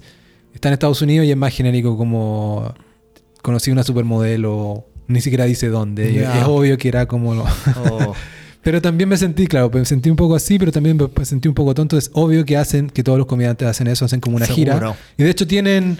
Es casi como un plus verlo en vivo, po, porque va a estar haciendo, estáis viendo en vivo el material que después se va a coronar y que todo el mundo va a ver exacto. ocho meses después materializado un especial. Pero. Pero. Material fresco, eso está recién editado. Hice el intento en HBO con el eh, último especial de Sarah Silverman, pensando en recomendarlo también, pero la verdad es que llegué a la, a la mitad, no me, no me pareció tan bueno como otro. Eh, y esas serían mis recomendaciones. Sledgehammer se llama el, el especial de Tom Segura. Perfecto. Que es un regalón de Netflix. Tiene como cinco especiales Sí. así. Sí. Eh, Sí. Un poco medio incancelable ya, como simpaticón. Así que Perfecto. eso. ¿Con quién nos vamos? Vámonos con la canción que te decía de eh, Heartburn. eh, Coming Around Again de Carly Simon. Que en la película lo hacen con un medley de Itsy Bitsy Spider. Ah, ya, querí la cuestión específica. No, no, no, quiero Coming Around, Coming Around Again. Así se llama, ¿no? Sí. Perfecto, vámonos con esa, que es, es linda esa canción. Muy ochentera.